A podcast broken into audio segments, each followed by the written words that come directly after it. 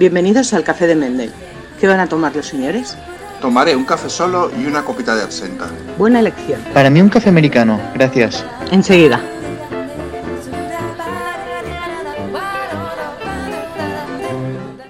José Carlos, ¿qué tal? Hola Jan, ¿cómo estás? Eres un auténtico visionario porque tú vivías en Andorra y te hiciste youtuber. O sea que reúnes las dos condiciones tan polémicas actuales. Yo soy de Andorra, nacido en Andorra, o sea, yo soy nativo andorrano, ¿eh? Estos son que vienen una vez se hacen youtubers, pero sí que es cierto que ser andorrano y youtuber ahora mismo es raro. Muy raro. Re- reúnes todos los elementos eh, que están eh, condenados al éxito. Sí, O sea que es fantástico. al Y, fracaso. y otra cosa que, que me, me parece interesante es que nuestro café, este café de Mendel, este café que está en este limbo virtual, te has fijado que aquí no son necesarias las eh, reglas anti-COVID o anti-COVID, como se quiera acentuar.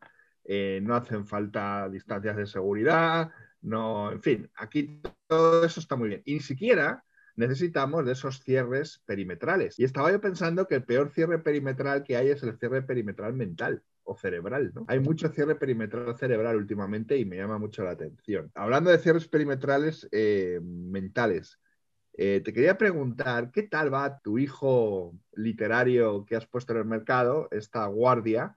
Que parece ser que algunas personas con cierre perimetral mental no les ha terminado de convencer por aquello de lo políticamente incorrecto, ¿no? Sí, la verdad es que estoy muy contento, está funcionando muy bien. A mucha gente me estaban dando mensajes que lo está disfrutando muchísimo. Estoy recibiendo las primeras reseñas de gente que sabe valorar la literatura de Nikos Cavadías. Por ejemplo, escritores como tú mismo y Ricardo Menéndez Salmón Sí. ha publicado una, una crítica muy bien hecha y tú en Achtung y, y son críticas que van ahí al meollo, ¿no? Eh, me, me encanta porque me siento comprendido ya no solo como editor, sino como lector. De la primera vez que leí La Guardia, es impresionante cómo sabéis transmitir, ¿no? Lo que yo mismo sentí al descubrir La Guardia de Nikos Cavadías.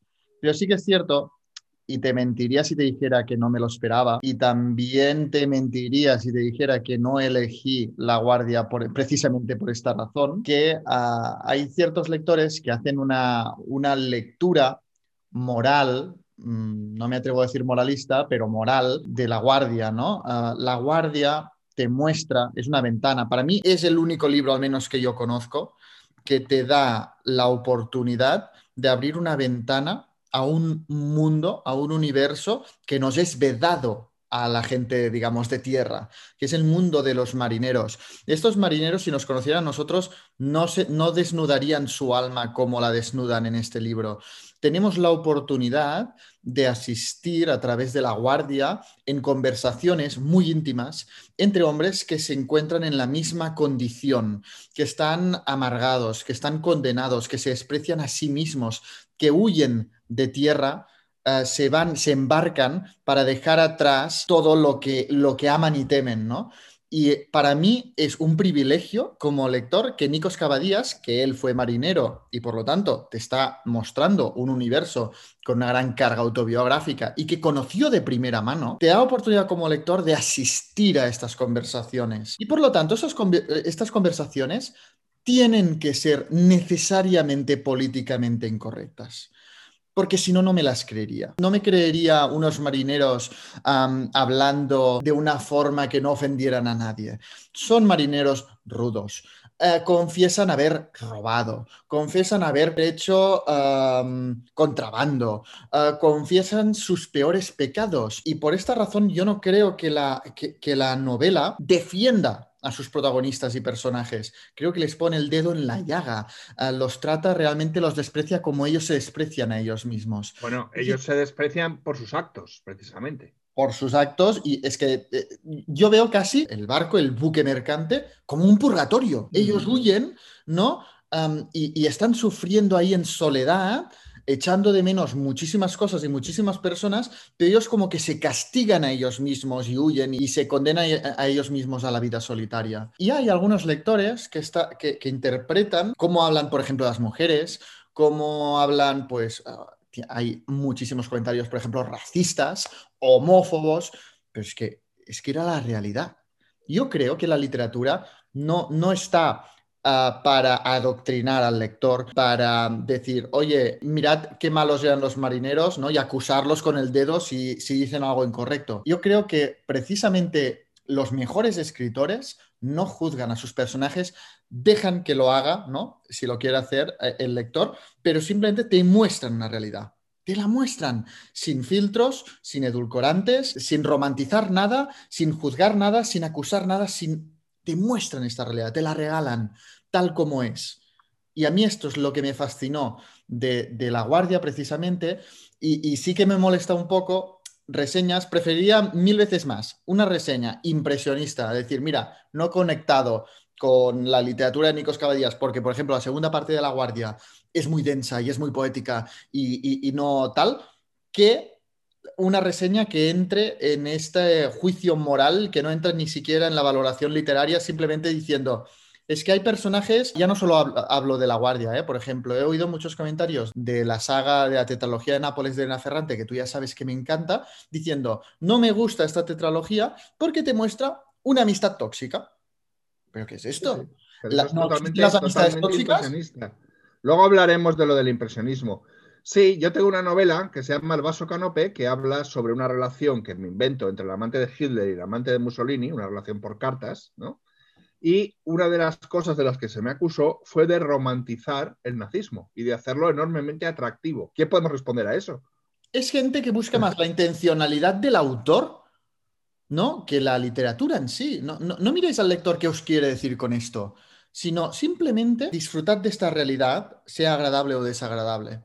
Aprended de ella. Sacad vosotros vuestras conclusiones. Nadie os está intentando convencer de nada. Yo creo que Nicos Cabadías está clarísimo que no te intenta convencer de absolutamente nada. Te muestra una realidad desagradable. Sí, bueno, pero y luego también, si te fijas, en esa realidad desagradable se compone de muchos elementos, pero los elementos criticables como políticamente incorrectos solo son siempre los mismos. Quiero decir, a que a nadie de los que han criticado la novela le ha molestado que sean contrabandistas, ladrones, mentirosos o fulleros. No, solo les ha molestado la homofobia, el racismo y la imagen tremendamente terrible que aparece de la mujer. Es decir, lo otro da igual, ¿no? Llama la atención. Es difícil que te puedas defender ante eso porque es una lectura, como siempre hemos hablado, de una novela de una época eh, leída con los ojos de esta época. Y esto es lo que no se puede hacer porque son épocas distintas, ¿no? Pero bueno, nos vamos a cansar de hablar de estas cosas. El problema, ¿sabes cuál es? Que gran parte de los creadores o de los creativos o de los artistas o de los productores de cultura eh, se están plegando a esta dictadura de lo políticamente correcto. Esta noticia que ha salido eh, ayer o anteayer en prensa me parece impresionante, ¿no? Disney clasifica para mayores de 7 años Peter Pan Dumbo y los Aristogatos por su impacto dañino. Vale. ¿Qué entiende Disney por impacto dañino? Pues las películas solo se pueden ver los mayores de 7 años después de contemplar un rótulo que advierte. Este contenido incluye representaciones negativas o tratamiento inapropiado de personas o culturas. Estos estereotipos eran incorrectos entonces y lo son ahora. Entonces, ¿qué pasa? Que habrá que poner este cartel al principio de cuando edites una novela de principios del siglo XX o de finales del XIX y advertir que estos estereotipos sean incorrectos entonces y ahora. Bueno, yo creo que es un revisionismo excesivo, porque un niño de siete años, eh, evidentemente este cartel le entra por un oído y le sale por el otro. O sea, él, eh, él no entiende de qué va esto, ¿no? Pero me parece eh, realmente desquiciado, ¿no? Desquiciado. A mí me parece una locura, incluso en las películas y literatura infantil, pero aquí ya es una cosa pedagógica que yo no me atrevo a comentar mucho en voz alta porque tampoco es mi área, pero esto ya está contaminando, esta misma filosofía de Disney Plus, está contaminando la literatura adulta. Es la infantilización del lector. No, Cada vez más editoriales y, y esta gente que exige y se enfada si no es Ah, si una novela no tiene representación de todos los colectivos, además una representación paritaria, que no uh, entre en ningún estereotipo de colectivos, ah, que no se romanticen nada que sea negativo para estos colectivos, que no se hablen de ciertos temas porque se han superado, etcétera, entramos en una literatura completamente dedicada a vender una realidad que no existe. Desgraciadamente, no existe. La Cuando la literatura se, se ha caracterizado por reflejar la realidad que existe. ¿no? e- esta para mí al menos es la mejor literatura. A mí una literatura que me vende una, una utopía políticamente correcta me aburre sobremanera. Y eh, a mí me gusta observar los problemas del mundo a través de la literatura sin que la literatura me dé la solución y la solución correcta masticada. Me aburre sobremanera y por lo tanto a mí me encanta encontrarme machismo, relaciones tóxicos, ah, falta de seguridad, racismo, todo lo que existe en este mundo. Imperfecto, mundo imperfecto. Todas Mundo las imperfecciones de nuestra sociedad me gusta, me gusta encontrarlas en la literatura eh, sin ninguna nota a pie de página que me diga esto es incorrecto, que lo sepas. Ya sé que es incorrecto, me han, me han educado. Yo no me educo con los libros, yo no me educo con los libros. Los libros me pueden ayudar a entrar en otras realidades, en otras mentes, a aumentar mi empatía, a meterme en la, en la piel de un pedófilo, como es Lolita, que yo creo que es el paradigma de eso que estamos comentando, Lolita de Nabokov, que te pone en la piel de un Sí, sí. pedófilo y sientes eso mismo, al igual que en el, en el anterior café yo te comentaba que me sentía atraído por una vaca a través de la mente de un discapaci- discapacitado mental del Villorrio de William Faulkner. ¿Quiere eso decir que e- esas lecturas me han convertido pedófilo y amante de vacas? No, no, porque yo no me educo con, con mis lecturas. Yo eh, en las lecturas voy a investigar otras realidades que existen, porque la pedofilia existe. Y la gente que no quiere ver pedofilia en los libros está cerrando los ojos. Yo creo que es, me, me atrevería a enlazarlo con el negacionismo este tan famoso que está pasando, ¿no? De no me gusta el cambio climático, por lo tanto no lo veo, no existe. No existe, no quiero que exista. Y cualquier libro que, en el que aparezca el cambio climático, no, no me gusta porque no existe, es una realidad inventada.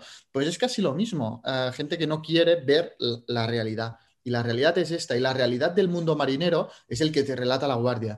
E incluso te diría que me gustaría que, un marinero actual, de buques mercantes actuales, escribiera una guardia para ver cómo es hoy. Creo que muchos Y pues igual, igual. Exacto. Yo creo que muchos nos sorprendería. Sí, sí, sí, sí. nos Porque Pero de esta todas maneras- burbuja europea, donde todo es bonito. Es bonito según se mire, claro. Exacto. Es la gran, la gran mentira de la burbuja europea. De todas maneras, estos mensajes eh, son paternalistas, ¿no? Porque es un gran paternalismo, porque ¿por qué Disney se tiene que erigir en guía moral y en ponerme a mí un letrero advirtiéndome de lo que es estereotipo y lo que no es, y lo que es feo y lo que es bonito y lo que es tal, cuando sus propias películas ya son de por sí, la mayoría de ellas, deleznables, ¿no? Ya he dicho 20 veces y lo voy a volver a repetir que hay que descongelar a Walt Disney. Si no, yo no sé si está la cabeza congelada o descongelada.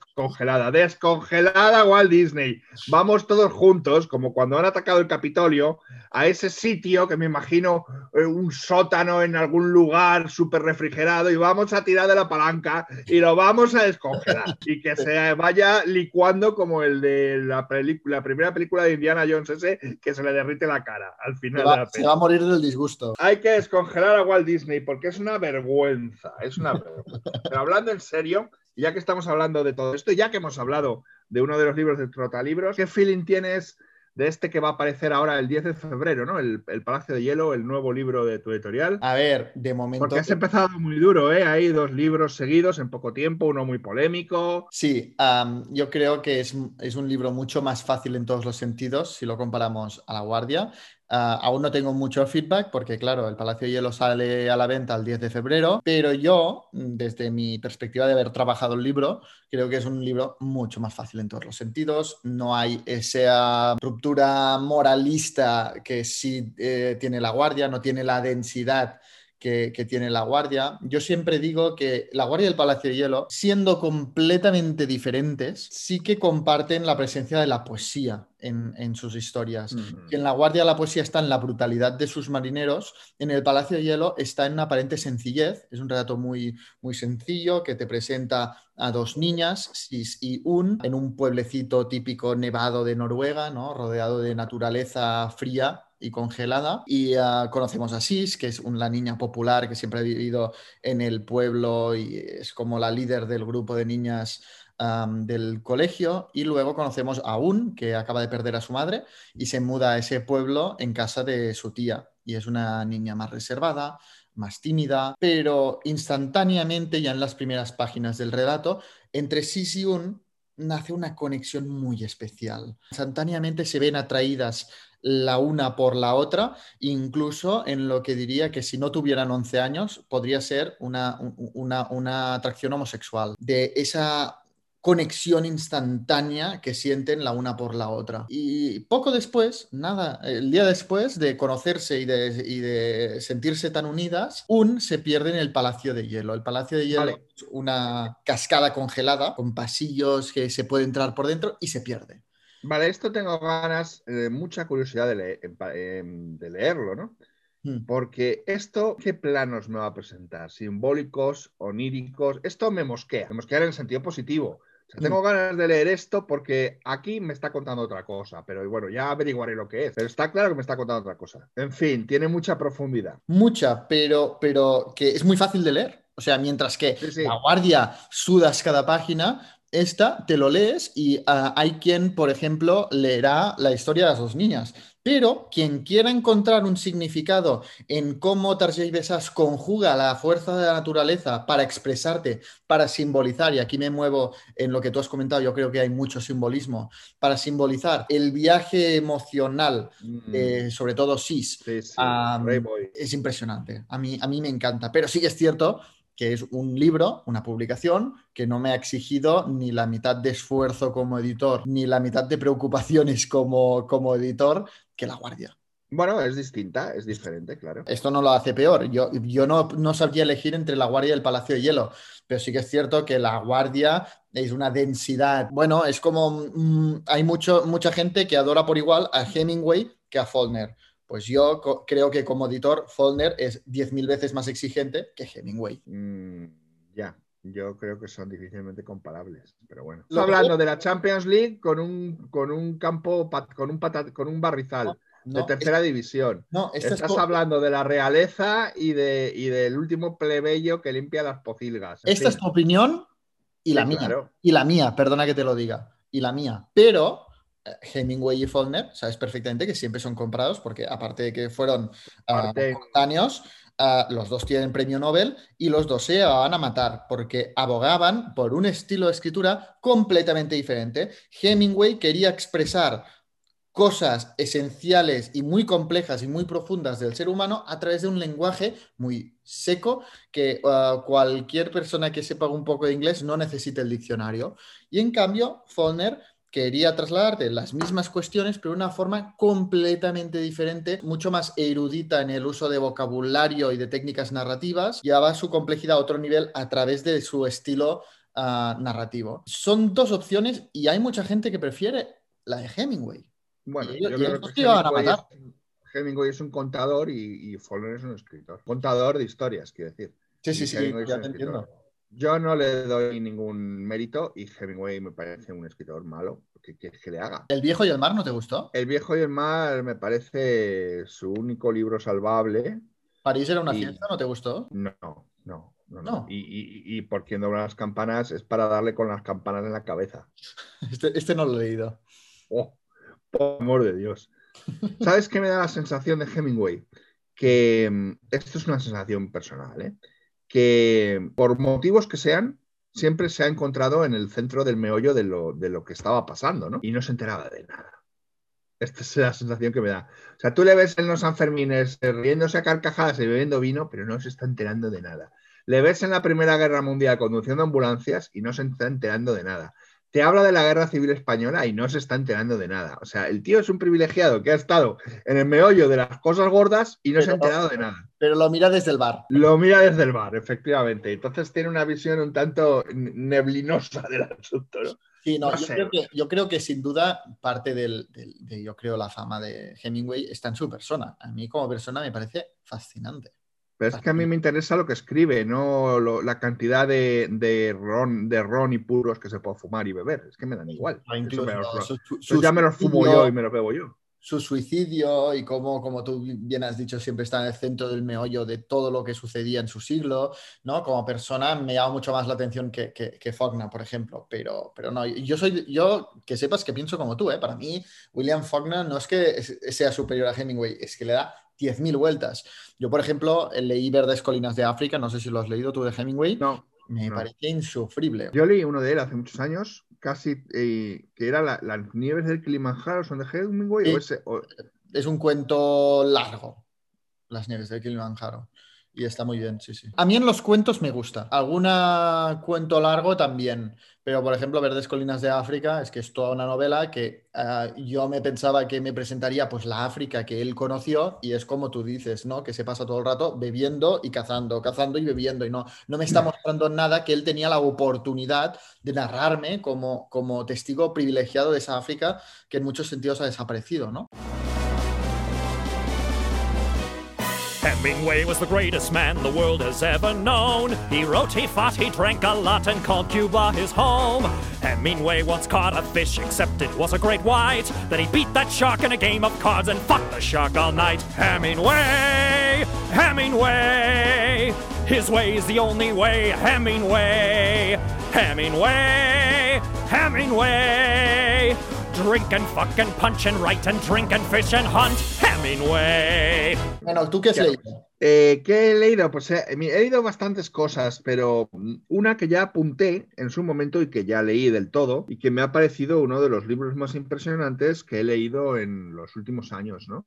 Que como sabes es Stoner de John Williams, ¿no? Oh, es una cosa increíble y a mí me llama la atención mucho, me llamó mucho la atención que este libro eh, levanta pasiones encontradas. ¿no? O lo amas o lo odias. Y yo he visto, y voy a utilizar estos términos técnicos eufemísticos tan bonitos, he visto prescriptores de literatura, o sea, sé, eh, booktubers y youtubers y todas estas cosas. Ya nos toca recibir ahora. Que lo han puesto a parir, a parir. Y sobre todo lo han puesto a parir anclándose en una única impresión. Que no pasa nada es un aburrimiento, no pasa nada. Con lo cual llego a la conclusión de que hay ciertos libros, Stoner es uno y La Regenta, por ejemplo, es otro, que siempre me han dicho que era un libro en el que no ocurría nada, y yo creo que ocurren muchas cosas. Y, Un árbol crece en Brooklyn de Betty Smith, y, Alice McDermott, hay todo un género uh, literario que es esto y que este tipo de lector no conectará. Y Stoner está en el epicentro, yo creo. Yo creo que no conecta porque es una, son lecturas que necesitan de lectores que están un poco ya curtidos, ¿no? Que han curtido el gusto, que han entrenado, la lectura se entrena, igual que se entrenan los jugadores de fútbol. Bueno, no, eso no se entrenan mucho. Igual que se entrenan los, los atletas y hay que estar entrenado. Entonces hay ciertos libros como Stoner que necesitas comprender lo que te está contando y necesitas un bagaje anterior para entenderlo. ¿no? O sea, tú a Stoner le sacas mucho más jugo si has hecho una serie de lecturas anteriores de cierto tipo que si no las has hecho. ¿no? Entonces yo entiendo que hay mucho eh, y mucho Bookstagrammer y tal y cual, que está muy apegado a las lecturas actuales, muchas de las que están de moda, y cuando cae Stoner, que es del año 64, en sus manos, es un libro eh, que eh, es heredero de otra tradición, no lo entienden, les aburre y no pasa nada. Yo estoy pensando de hacer un vídeo de una sección de, de mi canal que se llama Libro a Libro, que me dedico a hablar de un escritor del que he, leído toda su obra y hacer como una guía de lectura, ¿no? Después de introducir el escritor, su estilo ah, y tal, ah, pues ir libro a libro y después dar consejos con cómo enfrentarte a este escritor. Hasta ahora lo he hecho de Juan Rulfo y de Elena Ferrante. Y creo que el siguiente escritor será John Williams, porque a mí lo que me pasó con John Williams fue una obsesión con todas las letras. Cayó mis manos de Stoner ya hace años, ¿eh? Hace como tres o cuatro años y me obsesioné, me dije, pero ¿qué, qué es ¿qué es esto? Qué preciosidad, ¿no? Y yo me he leído toda la obra de John Williams, que queda muy bien decir toda la obra de John Williams, pero son, son cuatro libros.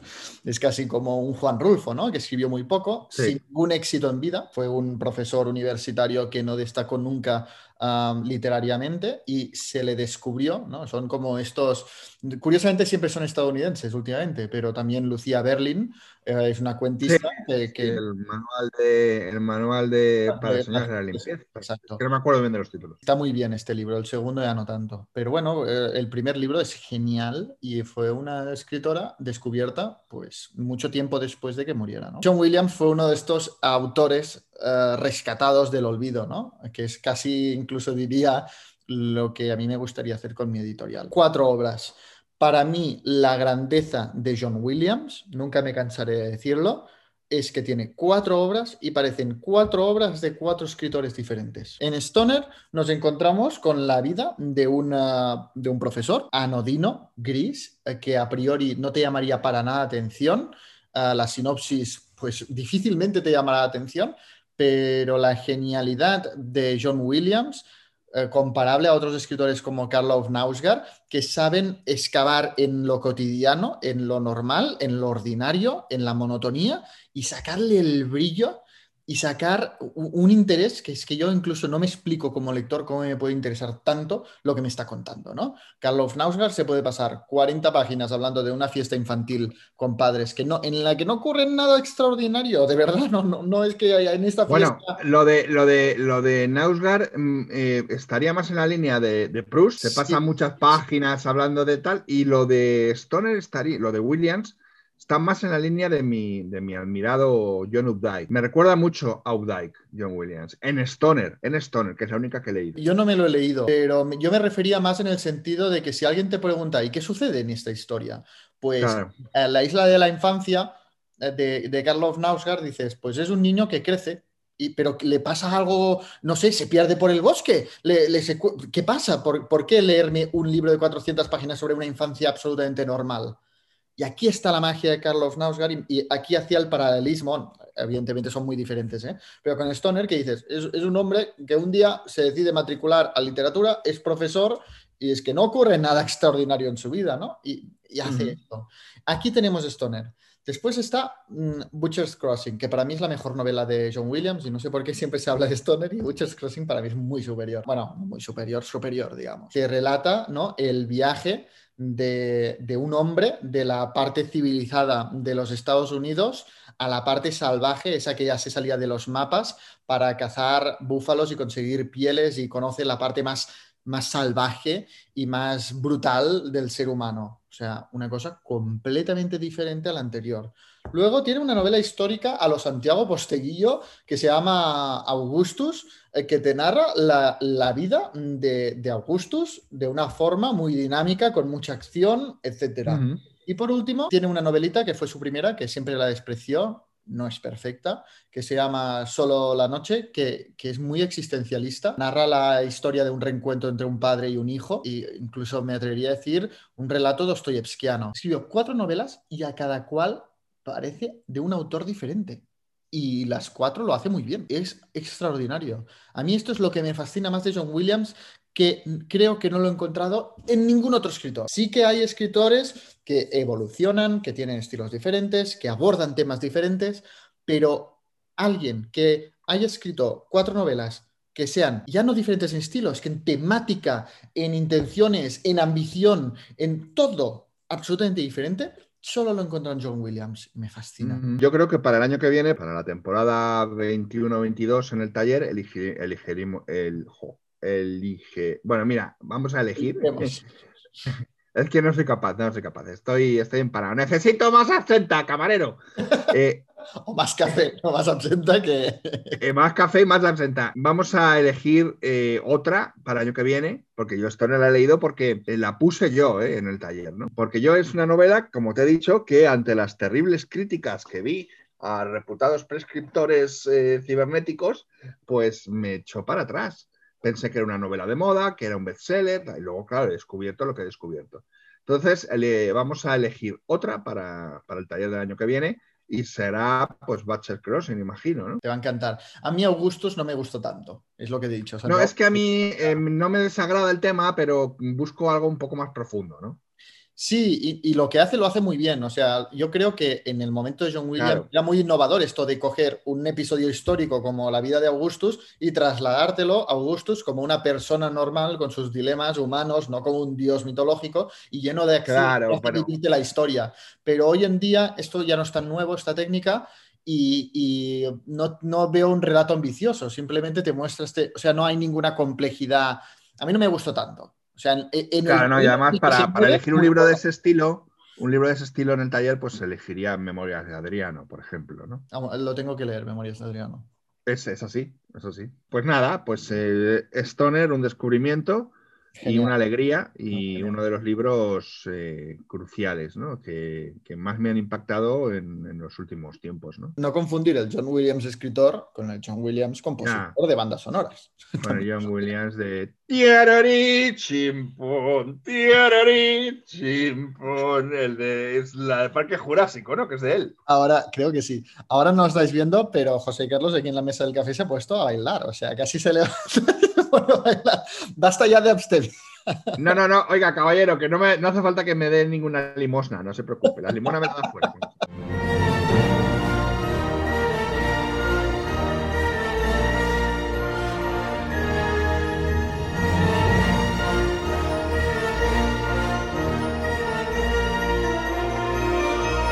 Bueno, ¿y tú qué tal? Creo que has leído literatura nacional, es decir, literatura española, nacional mía, no nacional tuya. Creo que has leído a Sara Mesa, ¿no? Sí, el- eh, yo te tengo que decir que he leído muy poco este enero. Eh, lo he dedicado mucho a lecturas editoriales, a lecturas así por ocio. No he tenido tanto tiempo. Sí que es cierto que estoy a punto de terminar Orlando de Virginia Woolf, que tengo muchas ganas de hablarte de este libro porque me está mm, alucinando. Alucinando, como siempre Virginia Woolf hace conmigo.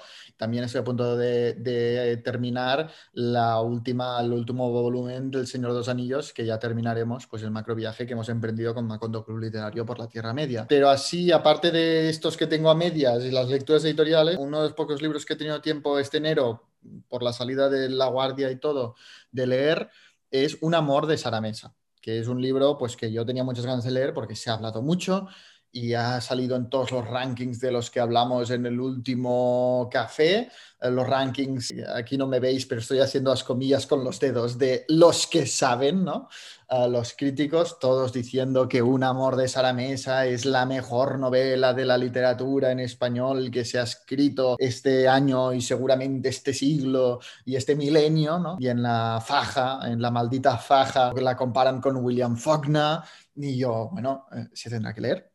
se tendrá que leer porque además es una novelita muy breve, por lo tanto se lee y ya está. ¿Qué me he encontrado? Pues con una decepción mayúscula.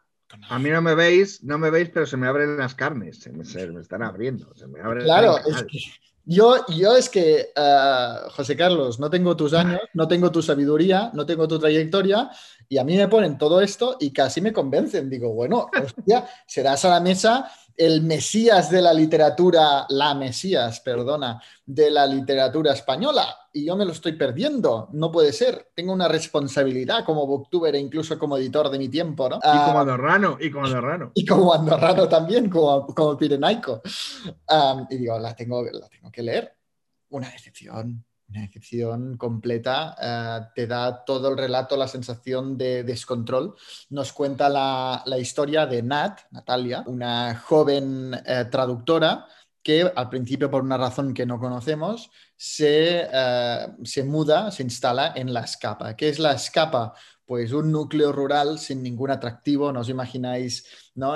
Yo creo que esta novela, Un amor, es el antirrelato típico feel good uh, y dulzón de la persona agobiada de la ciudad que se va a un pueblo y se re reencuentra con sus raíces y empieza a conocer a los amables vecinos y se enamora ¿no? de alguien del pueblo y lleva una vida en una granja con cerdos, gallinas y de todo, ¿no? O sea, ese cuento que, por ejemplo, yo te diría que es Uh, y entonces sucedió algo maravilloso de Sonia Laredo, ¿no? que, que, va justamente de esto, de una persona que en la ciudad no está bien, huye y en el pueblo encuentra su, su bienestar, el amor y todo lo bonito que te puede dar este mundo y un poco más es el antirrelato de esto, porque eh, en Natalia encontramos a una mujer muy insegura, muy cerrada, y desde el principio la gente del pueblo, de la escapa, la trata de una forma más o menos hostil, dependiendo del vecino, pero todos como tratándola de extranjera.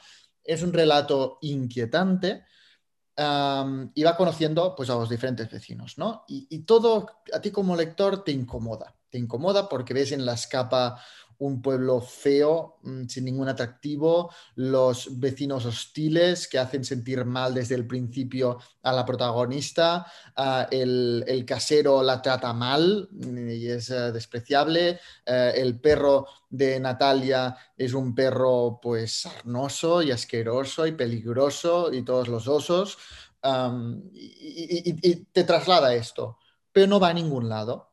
Es como, mm, no va a ningún lado termina y yo te he sabido decir esto, pero es que ya me he olvidado de la mitad, porque es que no, va a ningún lado, o sea, no, no, no, te deja, no te deja marca, no te deja nada. Sí que al principio dices, cuando llega y te presenta ese ambiente inquietante, dices, hostia, esto tiene buena pinta, ¿no?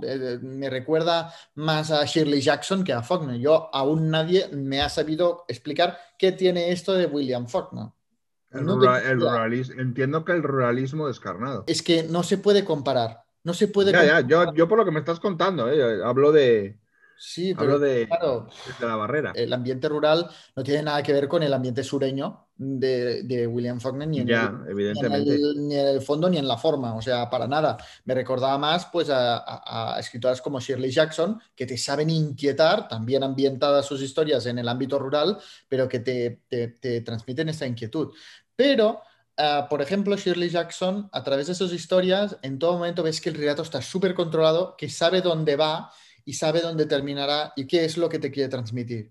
En cambio, esta historia a mí me parece, me, ha dado más la sensación de un ensayo, ¿no? Inacabado, de una cosa que se va moviendo, va explorando por todos lados. Finalmente, mm, repentinamente decide una dirección, va hacia allí y se acaba precipitadamente, no sé, todo un descontrol, ¿no? No, no me ha gustado, no me ha gustado, me ha decepcionado mucho. Pero ¿qué está pasando ya últimamente que nos quieren encasquetar ensayos camuflados eh, eh, como novelas? Yo aquí no lo Es la primera vez que te lo oigo decir y yo también me he encontrado con esto, ¿no? Es que no es una novela, es un ensayo. Es una novela en la que el, el, autor se ha puesto a hablar y a teorizar y a sacar conclusiones sobre aspectos que le preocupan, pero en vez de hacerlo en un ensayo, lo hace en una novela, ¿no? Pero, aquí, en Un Amor no me encontré esto, ¿eh, José Carlos? Yo esto me lo he encontrado, por ejemplo, en Americana Chiandango se dice. Incluso en Tu bien amado Peste y Cólera, yo vi ahí un ensayo disfrazado, pero en Un Amor no, es, simplemente un relato descontrolado, descontrolado y sin... O sea, que me da un poco la sensación que tú conocerás bien de leer a Paul Auster, que dices, va improvisando sobre la marcha y termina de cualquier manera y te quedas con la sensación de decir, ¿qué acabo de leer? Es que no, no, lo no veo hacia dónde va ni, ni, qué, qué tal. Decir a un autor que recuerda a Paul Auster es como cagarse en sus muertos. Para muchos no será así. Paul Auster tiene un, ejército de fans. ¿eh? Sí, sí, sí, sí, sí. Bueno, bueno. Pues nada, eh, confirmas mis, mis, mis, intuiciones acerca de este libro. Mira, una, una lectura que te ahorras una lectura, una lectura que me ahorro. De todas maneras, em, tú ahora has hablado de Sara Mesa y no has hablado en términos muy positivos. En términos algo más negativos, hablas en tu vídeo, que lo vi el otro día, de las 10 peores lecturas del año. Pero lo que me interesa no es ese ranking de las 10 peores lecturas del año, sino eh, el concepto de crítica negativa, ¿no? Que tú sales diciendo en un preámbulo en el vídeo que mucha gente te dice que para qué vas a hablar de los libros malos, que que no, hace, que no hables de los libros malos, que no hagas crítica negativa. Yo entiendo, entiendo algunos aspectos de los que querría yo ahora hablar contigo un poco, ¿no? Evidentemente, si no te ha gustado y hablas de ello, le estás dando un espacio que le estás quitando a algo que sí te ha gustado y te gustaría que los demás conocieran. Tú mm. sabes que yo siempre eh, he mantenido que la, la, peor crítica que le puedes hacer a un libro o a un escritor es no hablar de él. ¿no? Siempre digo, Mirad mi Instagram, ved de qué libros y de qué autores no hablo y sabréis qué libros y qué autores considero detestables y malos y infraliteratura, ¿no? Porque ¿para qué voy a perder el tiempo? Y luego, hay dos niveles en la crítica negativa, ¿no? Aquel que empieza en una pequeña editorial que no merece que le, que le destruyas, porque generalmente se ha publicado una mala novela, gran parte de la culpa no es suya, es del editor y es de los que le han rodeado y le han dicho que es genial. Incluso a lo mejor se la ha pagado él. Entonces, a una persona que empieza, mejor no criticarle, porque es que mm, es hacer daño por hacer daño, ¿no? Y luego está el escritor amparado en una gran editorial, por ejemplo Anagrama, por ejemplo Tusquets, o el escritor eh, que tiene un bagaje, por ejemplo Landero, por ejemplo eh, Arturo Pérez Reverte o Almudena Grandes, que nuestras críticas le van a resbalar. Le van a resbalar a él y a sus fans, porque les van a dar igual, pues lo van a seguir leyendo. Mm. Por lo tanto, llego a la conclusión de que en cualquier caso, salvo con contadas excepciones, la crítica negativa es inútil, porque no encuentra mm, un eco ni, produce ningún efecto. ¿Tú qué opinas, dado que este, este tema lo sacaste sobre todo en el, en el preámbulo ¿no? del vídeo? Sí, y, de hecho el mismo vídeo en el que hacía este preámbulo ha tenido críticas. Por ejemplo, claro, claro. he puesto aquí unos tweets. Las he leído, las he leído, pero muestra. Tengo aquí mismo unos tweets que te quería leer, que, me respondieron a la publicación del vídeo, ¿no? Ah, diciendo, madre mía, si tanto rechazo te producen estas lecturas, ¿para qué hablar más de ellas? Me cuesta entender el motivo de un vídeo así ya hablaste mal de estos libros una vez, se refiere a la reseña, digamos. ¿Hace falta una segunda? Además, ahora tienes una editorial y sabes lo que cuesta editar. Seguro que detrás de estos libros que te producen náuseas hay, hay alguien como tú que se está pegando el currazo y cree en ellos. ¿Te gustaría que te lo hicieran a ti dos veces y viniendo de la misma persona?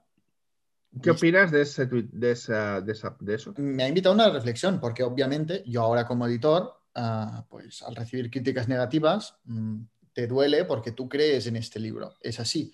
Pero creo, incluso como editor te lo digo, que eh, el lector está, o sea, al, final es el interés del lector lo que prima aquí. No tenemos que defender aquí, dejar de criticar un libro que no nos ha gustado siempre con un respeto, yo creo que nadie me puede achacar que yo no dé razones. Por ejemplo, ahora cuando he hablado de un amor, creo que Sana Mesa no se puede sentir insultada ni anagrama. Simplemente digo, pues que eh, yo me he encontrado con esto y no me ha gustado por esto, esto y esto. Pero yo creo que el, el interés primordial es el del lector. Y precisamente creo que el mundo de Booktube, de Bookstagram, etcétera, se ha erigido tanto sobre los críticos. Hoy en día me atrevería a decir que según qué Booktuber o según eh, qué Bookstagrammer tiene más influencia y tiene más repercusión que muchos críticos, sea del país o sea del mundo o de cualquier medio convencional, precisamente por esto porque si un libro no le ha gustado, aunque sea, en este caso, un amor de Sara Mesa tan alabado por la crítica convencional, pues no le ha gustado. Y la gente que lo sigue ya sabe más o menos cuáles son sus gustos, su forma de leer, etcétera. Por lo que mm, esto da también mucho aire a la, sinceridad de, de, decir, pues no me ha gustado. Y yo, un eh, canal de YouTube, por ejemplo, que solo hable de los libros que le gustan, nunca me terminaré de fiar al 100%, porque a mí me gusta que también me hablen, pues mira, y este me lo he leído y no me ha gustado. Tú me dices, yo siempre digo que los autores y los libros de los que no hablo es porque no me gustan. Karlov Nausgaard no te gusta? Hay tanto que no has leído que, claro, no puedes poner en el saco de lo que no te gusta cualquier cosa de la que no hables. Yo prefiero que me digan esto no me ha gustado. No me gusta la gente que pues esto es una mierda, no sé qué, así. Pero una crítica diciendo, pues, mm, no sé, antes me decías que tú has leído Tokyo Blues, ¿no? De Murakami, ahora nos hablarás de Tokyo Blues de Murakami, pero es que tú hablas de los libros que no te gustan, de los autores que no te gustan, y das razones. Y dices, mira, aquí el autor quería hacer esto, pero creo que falla en esto, esto, esto y esto. Y yo estas críticas negativas las valoro muchísimo. Y, y creedme cuando os digo que como editor, a mí ahora me duele mucho cuando me critican un libro. También te diré que, hay críticas y críticas, como tú muy bien dices, ¿eh? O sea, hay críticas. Por ejemplo, si me hacen una crítica moral, pues yo aquí ni salgo ni entro. Porque claro, si me dices, sí, es que no me gusta porque hay machismo en la novela. Bueno, sí, no, no mientes, hay machismo en la novela. Pero eh, esto no me afecta tanto eh, como otras críticas, ¿no? Pero no, no me puedo, creo. Esta es mi opinión y he reflexionado sobre este tuit no me puedo, por mi condición de editor, callar ¿no? Porque también tengo la condición de booktuber, las cosas, los libros que no me han gustado, porque creo que es igualmente útil. De, por ejemplo, hablar, hablar de lo que me ha parecido Americana de Chivandan Goyediche, que es de los libros más vendidos del mundo, que lo ha petado, que mucha gente se cree que es una pasada, y yo decir, pues a mí no me ha gustado por esto, por esto, por esto. Hay gente que cuando digo esto dice, pues mira, por las razones que has dicho, a mí me podría gustar. Genial. Mm. Hay mucha gente que decía, mira, a mí me llama mucho la atención porque me lo habían recomendado, pero por, lo que dices, a mí también me molestaría y no, me lo leeré. Y son tan, tan útiles como las reseñas ah, positivas. Y él me pregunta, ¿por qué dos veces? Pues de, la misma forma nadie se queja en lo positivo, que yo hago mm. una reseña positiva del, por ejemplo, el biorrio de William Faulkner y luego hago, hago la selección de mis 10 favoritos. Nadie se queja de que hable dos veces de un libro que me ha gustado. Pues de la misma forma, a mí me gusta mucho la simetría. Hago una reseña negativa de este libro y al final ordeno mis peores lecturas y digo, pues mira, esta me gustó menos que esta, ¿no? Y hago el mismo ranking. Por lo tanto, después de esta reflexión, yo creo que la crítica negativa, con respeto y con argumentos, es muy necesaria, tan necesaria como la crítica positiva, y que es precisamente lo que hoy en día nos diferencia de los medios convencionales. Porque si bien antes los medios convencionales hacían críticas negativas, yo ya hace mucho. No, no, no, no, no, no, no, ya no, ya no, ya no, ya no. Ya, ah, no decir, hace muchísimo tiempo que yo en ningún medio convencional encuentro una, una reseña ya no negativa, una crítica que no sea positivísima. O sea, cada crítica que leo en los medios convencionales parece que estemos aquí ante el nuevo Don Quijote de la Mancha de Miguel de Cervantes. y yo creo que esto les resta mucha credibilidad. Yo no quiero caer en esto. Y es muy fácil caer en esto. Sí, no, no, eh, tienes mucha razón. Y evidentemente yo no hablo de aquello que no me gusta, pero también porque es imposible de abarcar, no, estoy hablando de aquello que me gusta porque no me da tiempo o porque no he tenido oportunidad de hablar, ¿no? Entonces, eso sí que es cierto. Al no hablar de, de Almudena Grandes o al no hablar de, de estas cosas, no me gustan, pero tampoco estoy hablando a lo mejor de pues todavía no he hablado del Palacio de Hielo porque no me lo he leído y al no hablar de él, pues puedes creer que es que no me ha gustado, ¿no? Tienes razón, esto hará que me replantee ciertos aspectos. Eh, sí, sí, esto hará que me replantee ciertos aspectos, pero te he dicho que en cualquier caso no soy partidario de destrozar, sobre todo a los autores que empiezan.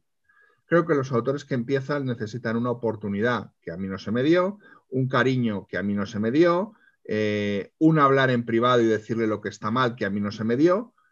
Y, Una crítica constructiva. Y creo que es muy útil, creo que es muy útil. Yo lo he hecho, yo lo he hecho, y con alguno, y ha dado muy buenos resultados, ¿no? Y, creo que es muy útil, ¿no? Y no, no, no voy a destrozar a nadie que empieza, y menos a alguien que se ha pagado su libro. O sea, me parece inmoral destrozar a alguien que se ha pagado su libro.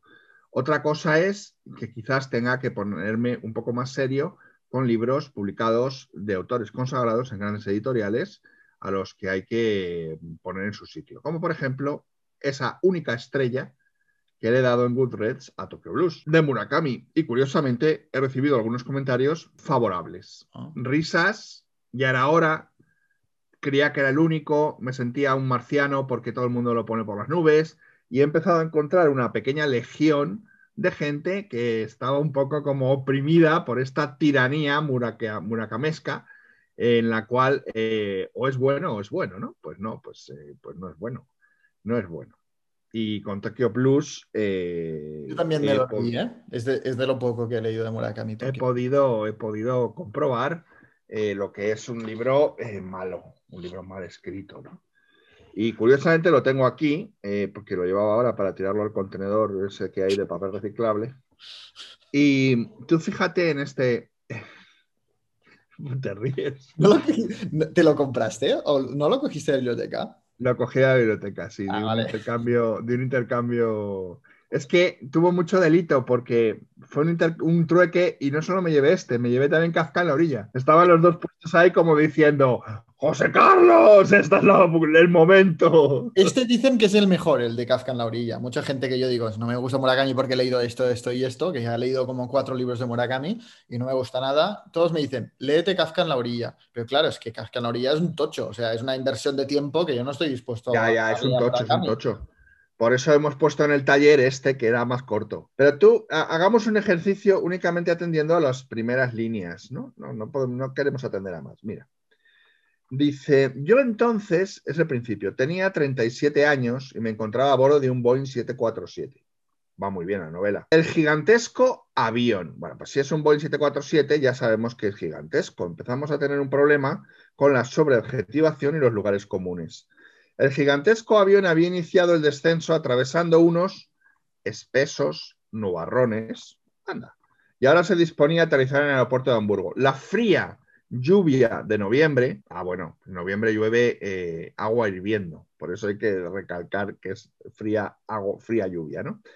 Tenía la tierra de gris, la tierra tenía de gris, un hallazgo literario importante, y hacía que los mecánicos cubiertos con recios impermeables. Las banderas que se erguían, las banderas se erguían, curiosamente, sobre los bajos edificios del aeropuerto, etcétera, etcétera, etcétera. Y acaba diciendo, hacía que todo se asemejara al fondo de una melancólica pintura de la escuela flamenca. O sea, después de un recital de lugares comunes, busco este, este, este símil de una melancólica pintura de la escuela flamenca con la que, con la que rematar un párrafo eh, de inicio de novela que si yo, como escritor, presentara este manuscrito y me leyeran este primer párrafo, no me publicarían. Luego hay un caos temporal que es de locos, o sea, se le escapa el tratamiento del tiempo, nunca, no sabes en qué época está, eh, te dice 20 veces las fechas, te dice 20 veces una fecha, otra fecha, ahora estoy en el avión, ahora no, no, no se aclara, ¿no? Hay un batiburrillo temporal muy considerable. Y luego, toda la novela, y lo voy a decir de una forma humorística, ¿eh? parece que está escrita por un adolescente salido, lleno de granos, y que lo único que hace es eh, masturbarse compulsivamente y está obsesionado con eso. Eh, y lo de la masturbación es importante porque el libro en sí tiene mucho de masturbación, dado que es una novela que tiene gran carga autobiográfica y que realmente no deja de ser aquello que no es nada, eh, no está nada bien visto en la literatura, que es literatura terapéutica él ha escrito, ha vomitado estas cosas que le pasaron, algunas sí, algunas no, en su época universitaria para llevar a cabo un proceso curativo, un exorcismo. ¿no? Bueno, esto es peligroso. A veces da muy buenas novelas, pero a veces da, eh, da cosas como, como Tokyo Blues. ¿no? Tokyo Blues es una novela que no va a ningún sitio y que es eh, una novela que refleja eh, las pulsiones sexuales, porque mm, además confunde las pulsiones sexuales con las existenciales, de unos personajes planos eh, y sí, luego tiene una serie de temas sobre los que se ancla el suicidio, la soledad, la, presencia de la muerte, pero que eh, después de 300 y pico páginas, la conclusión que lleva a cabo el personaje es que la muerte es parte de la vida y que a todos nos toca morirnos, resulta, mm, siendo generosos, ciertamente simple y sorprendente que nos diga esto, ¿no? Eh, no sé. Lo que no quita para que yo el lunes haga un taller de esta novela desde el punto de vista profesional, analice eh, los símbolos, las imágenes, los arquetipos, la estructura narrativa, cómo está escrita, lo que dice, lo que hace, lo que quería decir, y luego ya quizás en los últimos minutos me dedique a, mm, pegarle fuego con un palo untado en mierda.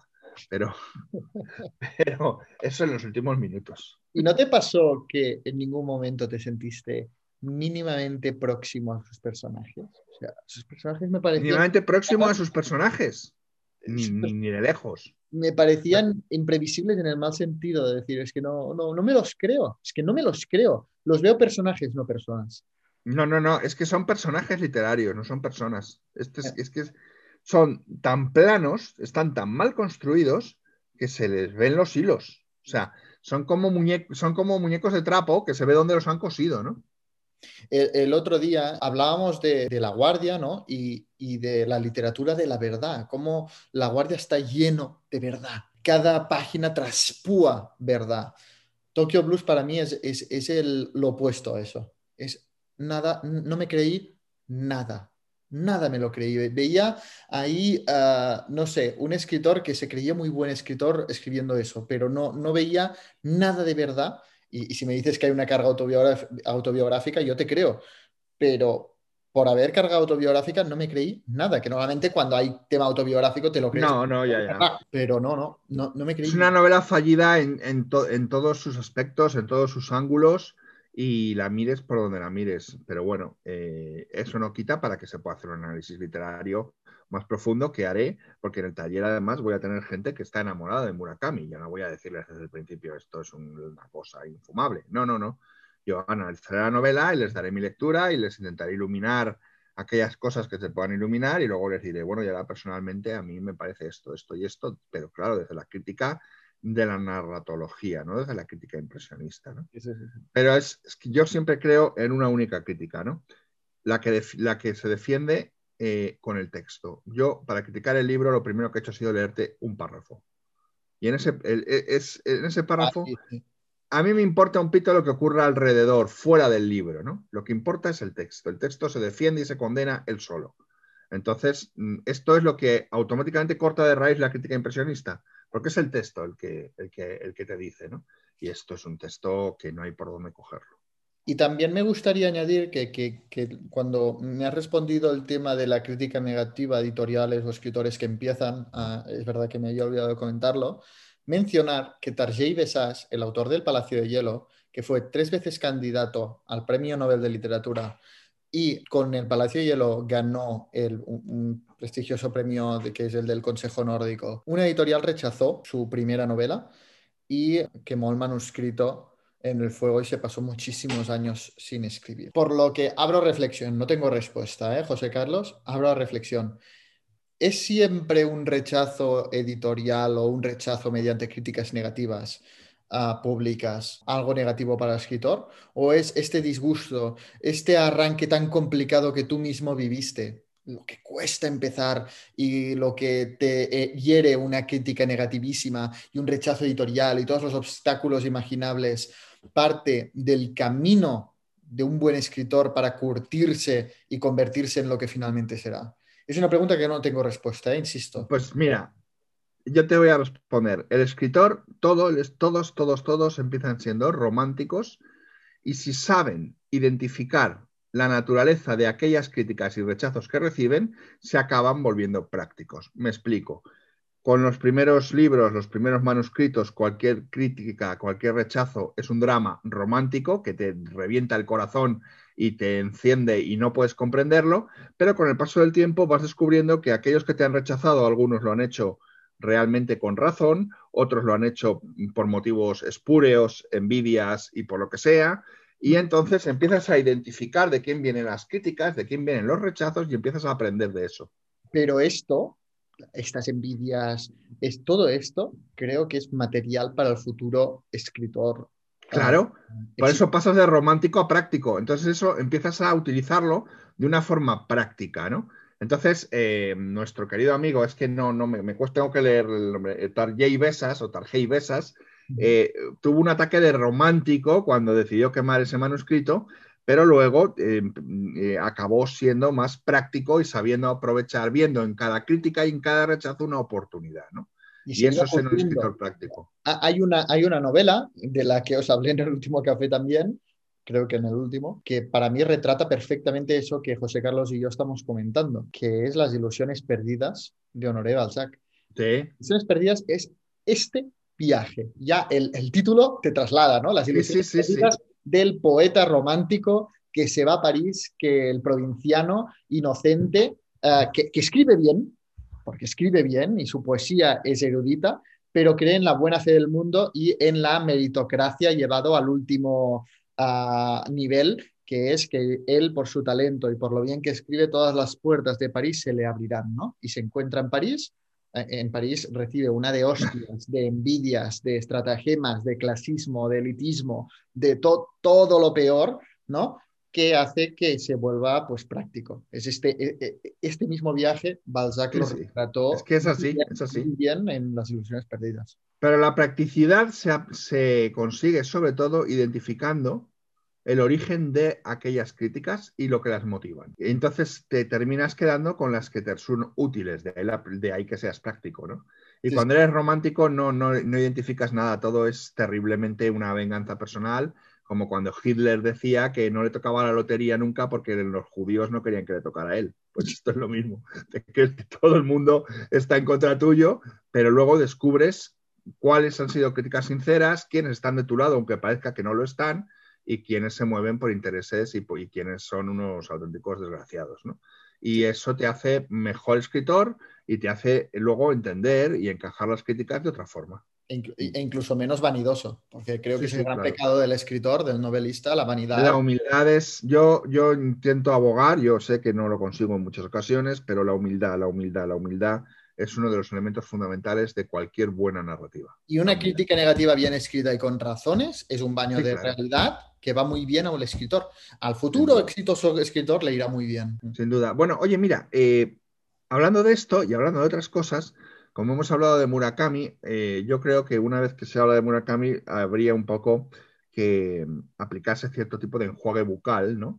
Y, y yo creo que esto sería bueno porque a mí me sorprende que tú, como enjuague bucal, has leído dos clásicos que son Medea y Prometeo encadenado, Sí. que creo que arrastrarán aquel posible barro que nos haya quedado en la boca, por no decir palabras más feas, y ahora podamos recrearnos en esto que es una auténtica maravilla, ¿no? ¿Cómo es? Porque sorprendido me hallo de que hayas leído eh, Medea y Prometeo encadenado. Medea y Prometeo encadenado eran las dos tragedias griegas que me quedaban por leer, pues ya he leído Edipo, Rey y Antígona, ¿no? Hay muchas más, creo que hay unas cuarenta y pico tragedias griegas que se conservan, pero digamos que las cuatro famosas son Edipo, Rey, Antígona, Medea y Prometeo encadenado. Y los quería leer, lo iba postergando y, me dije, mira, mm, son obras de teatro, de teatro se leen eh, relativamente rápido y tengo muchas ganas, me apetecía muchísimo.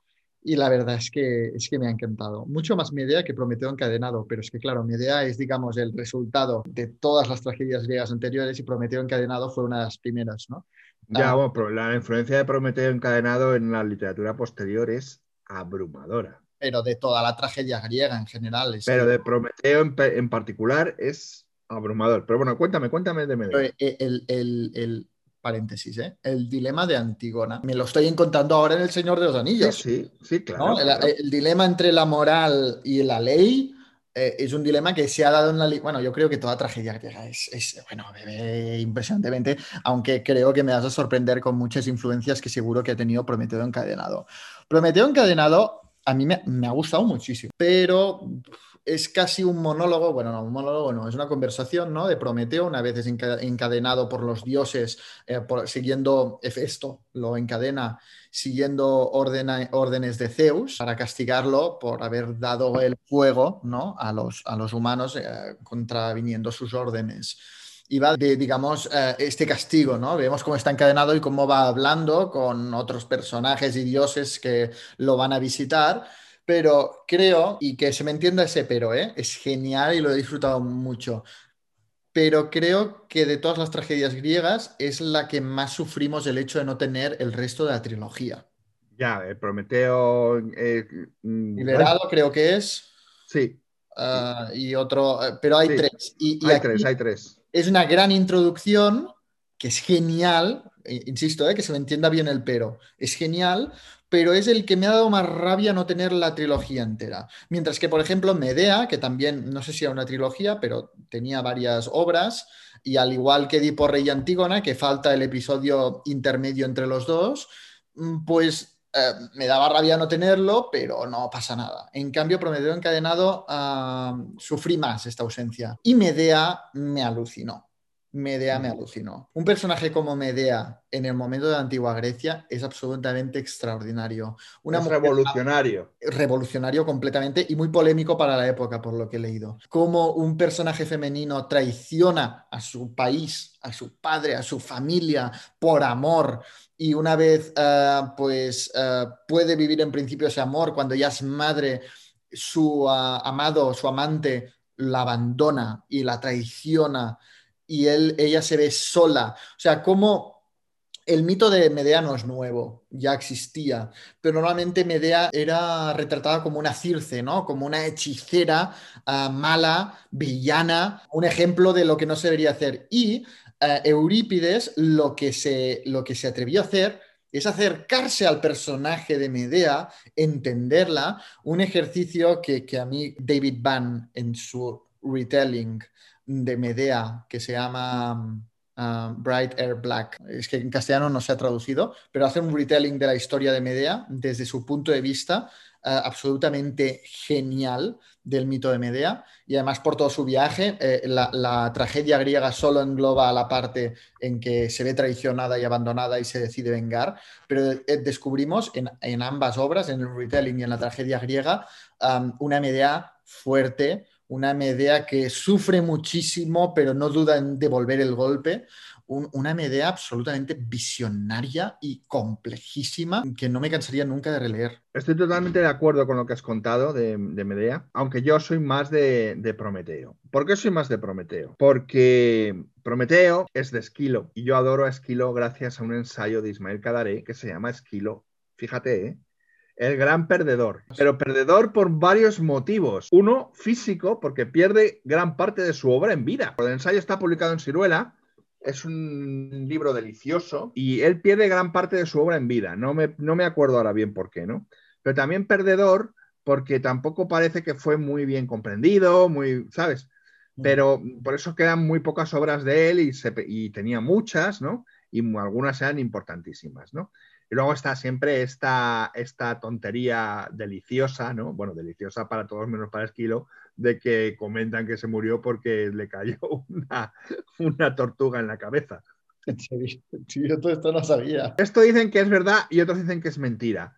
En cualquier caso, se comenta que una gaviota había trincado una, una, tortuga para zampársela y que iba volando y se le cayó la tortuga y le cayó en la cabeza a Esquilo y lo mató. Me parece tan curioso que por cierto, un día debería yo hacer una literatura instantánea de gente que se ha muerto por golpes, de escritores muertos por golpes en la cabeza, porque, por ejemplo, un gran autor, ¿no? El, austriaco eh, Odon von Horvath iba por los campos elíseos, cayó un rayo, rompió una rama y la rama le rompió la cabeza. Eh, o sea que de estos hay varios, ¿eh? no te creas. Pero bueno, el caso de Esquilo, que dicen que, insisto, más mito que verdad, más mito que verdad, le cayó, pero, pero bueno, le cayó una tortuga y, le abrió la cabeza. Pero lo que cuenta eh, Cadaré en su ensayo es una reflexión profunda sobre la permanencia de la literatura, aunque eh, se haya extraviado parte de la obra. Es muy interesante. Y tanto es así, y tanto le marca, que el propio Cadaré tiene varias novelas en donde desarrolla, hace una reescritura del mito de Prometeo. Y son novelas francamente buenas. Porque al fin y al cabo, y esto es lo que, con lo que quiero eh, terminar la, reflexión, es que el mito de Prometeo representa el gran mito del hombre contra el totalitarismo. Esto es un descubrimiento eh, de Cadaré. O sea, esto es idea de su imaginario. Prometeo se sienta a la mesa de los banquetes de los dioses, que son los tiranos, pero les roba el fuego. Es el primer, el primer hombre o el primer semi-hombre que va contra la tiranía. Y de esa tiranía, el máximo tirano, que sería una especie de Stalin, es Zeus. Sí, pero él, él en ningún momento um, deja de reconocer a Zeus como el legítimo rey, ¿no? Digamos. Ya, ya, ya. Pero bueno, cada vez lo interpreta como un revolucionario que va contra el Estado totalitario, ¿no? Que no quiere dar el fuego a los hombres, ya lo roba es el primer revolucionario, el primer tipo en oponerse a un cierto tipo de totalitarismo. Y ahí construye varias novelas basadas en esto, ¿no? que evidentemente si tú las aplicas en una plantilla a la Albania stalinista comunista de Enveroya, joder, casan, que, casan que no veas. ¿no? Muy interesante y me dio una, una dimensión del mito que me ayudó a superar muchas veces ya la agotadora referencia del Prometeo en el siglo de oro español y en el barroco, en venga poesías y venga poesías, porque este era el tema, el Prometeo encadenado era el tema, el tema de todo poeta del siglo de oro y del barroco que se preciara, ¿no? Sabes que en, los, en el Cáucaso, sabes que hay en unos montes hay una, una estatua que han puesto allí, no sé en dónde, eh, porque en el Cáucaso, porque es donde en la leyenda Prometeo fue encadenado allí para que el buitre le, el buitre le comiera los hígados y tal, ¿no? Hay una estatua que lo conmemora como si eso fuera un, suceso que hubiera ocurrido allí, ¿no? Yo esto no lo conocía. Lo que, lo que me asombra es cómo el imaginario de toda mitología griega tiene tanta influencia y tiene tanta, tanto simbolismo, desde el vuelo de Ícaro, a todos los mitos, ¿no? El laberinto, el minotauro. Todo, todo tiene una. Se ha utilizado tantas veces como. Se adapta a tantas realidades uh, como lo que decía, ¿no? Del dilema de Antígona, por ejemplo, es que es aplicable pues, a, a, a mil situaciones. La sí, fuerza sí. de Medea, al verse traicionada, también es que se pueden hacer tantos paralelismos, es tan susceptible de ser utilizado independientemente del momento histórico de la situación, que esto me asombra, me asombra completamente, y lo ves en todo su resplandor en las tragedias griegas que se conservan. Es, es genial. Pues eh, me alegra mucho que leas este tipo de, de literatura. Sabes que yo siempre eh, soy un gran reivindicador de los clásicos grecolatinos y, y creo que, que, hay que conocerlos. Eh, ya, estés en el, ya estés en el mundo literario como autor o como editor, ¿no? Sí, sí, sí, hay que conocer las tradiciones, de dónde vienen. Evidentemente, si tú no hubieras eh, leído La Odisea, La Guardia no te hubiera causado el mismo impacto. Seguro. Para mí La Odisea tenía presente es crucial, es crucial, es crucial. Y alguien que no haya leído la Odisea y lea La Guardia se está perdiendo una parte importante del de trasfondo eh, de, de, la conversación que toda novela tiene, todo, no, todo, no, toda novela establece una conversación de dos direcciones, hacia el pasado y hacia el futuro. ¿no? Y toda la conversación que establece hacia el pasado con la tradición grecolatina y con la tradición griega del mar y tal, de, desde luego conversa con la Odisea estrechamente, La Guardia si tú no has leído la Odisea, te estás perdiendo una parte importante a la hora de comprender a esos hombres, ¿no? Bueno, de hecho, se dice de la Guardia que es la Odisea moderna. ¿Podemos... Ya, pero es que de eso se dice de muchos libros, ¿vale? ¿La Odisea moderna? Sí. ¿Ah, sí? Sí.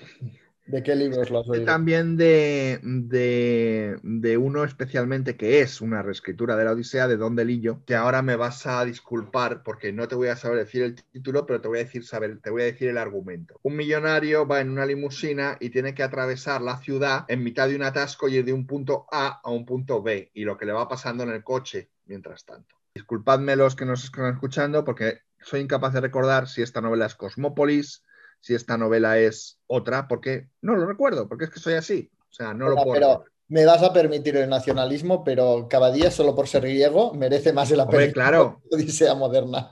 Hombre, claro, claro, claro, por supuesto, estoy totalmente de acuerdo, pero digo que sí, hay sí. muchas novelas que nacen con la, eh, con la o sea, que se, que se comentan o que nacen con la idea o con la intención de ser una especie de odisea moderna, ¿no? También.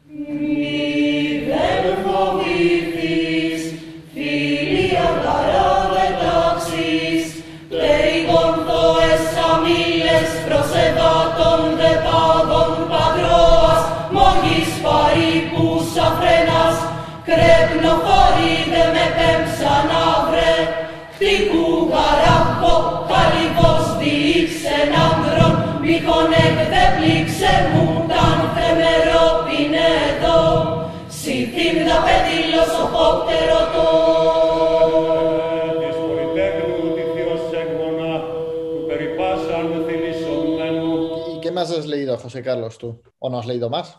Sí, sí, he leído más. Has tenido un mes como el mío. No, he leído un montón, he leído 10 o 12 libros, he leído un montón. Pues mira, de los que he leído me gustaría comentarte eh, La recuperación, lo he leído por tercera o cuarta vez, también porque lo puse en el taller y sabía que a los asistentes al taller les iba a gustar. Una novela que yo no sé si tú has leído que se llama Firmin, que es de Sam Savage. A Firmin le pasa lo mismo que le podía pasar en nivel de popularidad, no hablo en, de otros asuntos a Stoner, ¿no? Un bestseller que realmente no es un bestseller, es un long seller, y una novela escrita a los 64 años por un autor que no había conseguido ningún tipo de éxito. ¿no? Y la novela es magistral, es magnífica, eh, magnífica, el taller dio mucho juego, eh, a todos les gustó muchísimo, y la novela eh, tiene un planteamiento muy original, ¿no? Es una rata que nace en el sótano de una librería de segunda mano. ¿El protagonista es la misma rata? La misma rata. Está escrito en primera persona y la rata te cuenta su vida.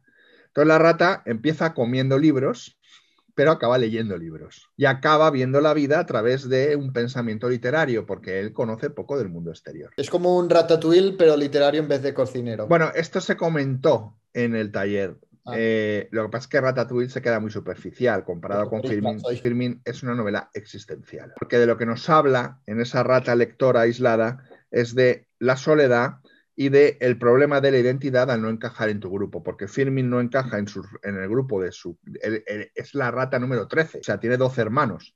Él no encaja en el grupo ratesco porque no se comporta como una rata, pero no encaja en el grupo humano, aunque le gustaría, porque no puede hablar ni relacionarse con los humanos, tiene un problema de incomunicación. Entonces, es una reflexión existencial sobre la soledad, sobre el conocimiento, para qué te sirve si no lo puedes poner en práctica o no puedes relacionarte con los demás, y sobre eh, los problemas del lenguaje y sobre las limitaciones ¿no?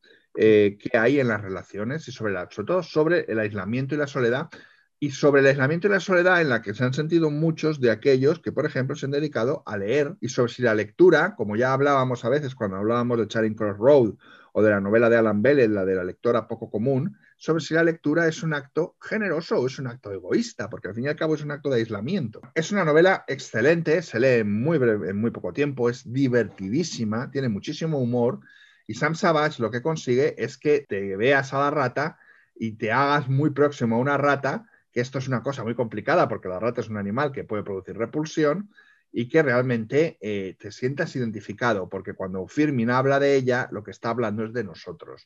Yo la recomiendo esta novela, es fantástica. ¿Es una novela contemporánea? O... Sí, bueno, está, es contemporánea, está escrita en el 2010, creo.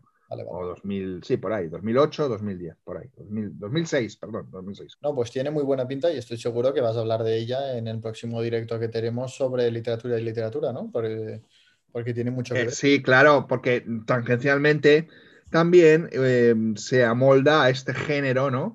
de libros sobre librería, o sea, de novelas sobre librerías, ¿no? Ya sabes, ha habido un boom últimamente, o de libros sobre actitudes literarias, ¿no? Desde la librería de Penelope Fitzgerald, pasando por el club este del pastel de patata, que no está tan mal, no está tan mal, ¿sabes, no? El libro que te estoy diciendo. Sí, sí, he, visto la película solo, tengo que leer. Exacto. Y está bien. Eh, eh, bueno, pues, todo, eh, pues esto, Charing con Cross, una lectora poco común, todos estos libros sobre librerías, ¿no? Incluso hasta el Borges, de estas ordenaciones universales de la biblioteca eterna y todo esto, ¿no? O sea que es... tendremos, tendremos chicha, seguro, porque... Mucha, mucha, además me encanta. leer sobre literatura. Esto ya es el colmo, lo que decíamos del aislamiento, ¿no? Si leer es, es aislamiento, leer sobre lectura ya es el aislamiento maestro, extremo. E incluso tengo libros, eh, que también podemos hablar de ellos, que es cómo hablar de libros sin haberlos leído, eh, además tengo dos ensayos diferentes, el de Pierre Bayard, que es el famoso, y otro que también está muy bien, ¿no? Cómo hablar de novelas sin haberlas leído, en fin. Pero es que cómo hablar de novelas sin haberlas leído, ya lo hablaremos luego en el directo, es muy interesante, porque no te está hablando de cómo hablar de novelas sin haberlas leído, sino de lo que ocurre cuando tú lees muchas novelas y las incorporas, aquella que no has leído, rápidamente sabes a qué, a qué parte pertenece porque te falta ese ladrillo, ¿no? Por colocar. y puedes hablar de ella y no te equivocas. Y no te sueles equivocar respecto a lo que esperas encontrar sin necesidad de leerla. Y esto te ayuda. Pero aún, así te encuentras sorpresas. Porque, por ejemplo, eh, ¿te acuerdas cuando hablábamos del de Camerón, que es una de mis próximas reseñas? Que yo me esperaba una cosa muy distinta y me encontré algo que no tenía nada que ver eh, en dónde situaba yo el de Camerón. Fue impresionante. Bueno, pues ahora si te parece, José Carlos, pasamos a responder. Hemos recibido, creo, tres preguntas de gente que se quiere venir aquí a tomar el café un poco con nosotros para... Sí, esto, esto que en la radio antigua eran las peticiones del oyente. Las, pues peticiones del oyente, exacto. Pues lo primero es que os voy a leer un mensaje que nos ha llegado, porque este no es, no es un mensaje de voz, que nos dice, muy buenas, José Carlos, me gustaría proponer un tema para vuestro podcast, o al menos que se hable un poquito, sobre los poetas malditos españoles, Aro Ibars, Panero, Maenza, Herbás, Casariego, ahí queda, nos dice, ahí queda eso, pues sí, ahí queda, ahí queda eso. Bueno, poetas malditos españoles.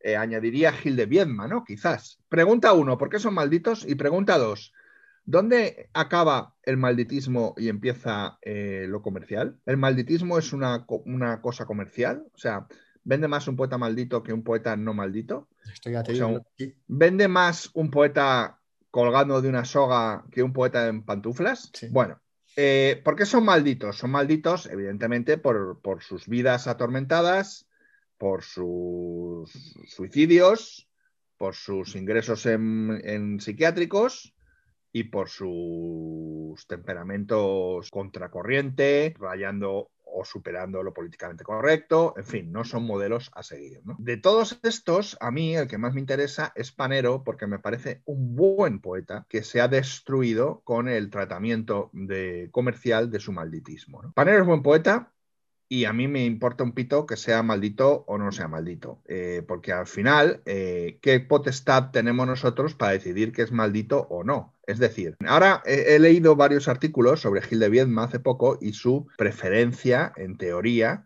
eh, por los, bueno, por su pederastia, vamos, en pocas palabras. ¿Eso le da más o menos valor a su poesía? Pues volvemos a lo mismo. Si leemos un libro de poetas maldito, de un poeta maldito, es porque estamos permitiendo que la biografía, el aspecto biográfico, penetre en el aspecto textual. Y yo estoy muy en contra de esto. Por lo tanto, querido amigo que nos pregunta sobre poetas malditos, te diré que para mí todos los poetas son iguales. Todos los poetas están igual de malditos solo por el hecho de dedicarse a la Todos los poetas están igual de malditos y de marginales por el mero hecho de dedicarse a la poesía. Y luego cada uno tendrá sus problemas. Uno los tendrá psiquiátricos y se acabará ahorcando otro eh, se habrá muerto de una muerte terrible. Pero lo que quiero decir es que mm, a mí el término malditismo no me vale, porque lo que me interesa es la inmanencia del texto. El texto es el que se defiende y alumbrarlo, algunas zonas del texto con datos autobiográficos, generalmente suele tender a una sobreinterpretación y a una mala interpretación de lo que nos están diciendo en esa poesía. Pero de los poetas maldichos, malditos, tu favorito entiendo que es Panero. ¿Hay alguna ¿Hay alguna antología o, algún poemario? Uy, sí, en Visor, hay, hay, hay, dos volúmenes de sus poesías completas que son dos librazos, de verdad, ¿eh? Porque de hecho es que yo eh, cuando, cuando trabajaba en la universidad y daba, daba tutorías ¿no? a alumnos norteamericanos y alumnas norteamericanas, que eran más alumnas que alumnos norteamericanos, que aquí tenían que sacar un 8 en la eh, asignatura que habían elegido, tuve una chica que eligió eh, poesía española a partir de 1978 y estaba desesperada. Y le dije, léete eh, los dos volúmenes de Visor de Panero que vamos a hacer el trabajo sobre esto. Y le pusieron un 10, ¿no? Porque realmente merece la pena. El malditismo muchas veces es vendido eh, como un elemento comercial. Y entonces resulta que nos encontramos con poetas en donde hay poco que rascar. Hay poco talento y mucha maldición. Entonces hay que tener cuidado con eso. Pero bueno, se ve claramente que malditismo es impostura y que malditismo no es malditismo, es desgracia.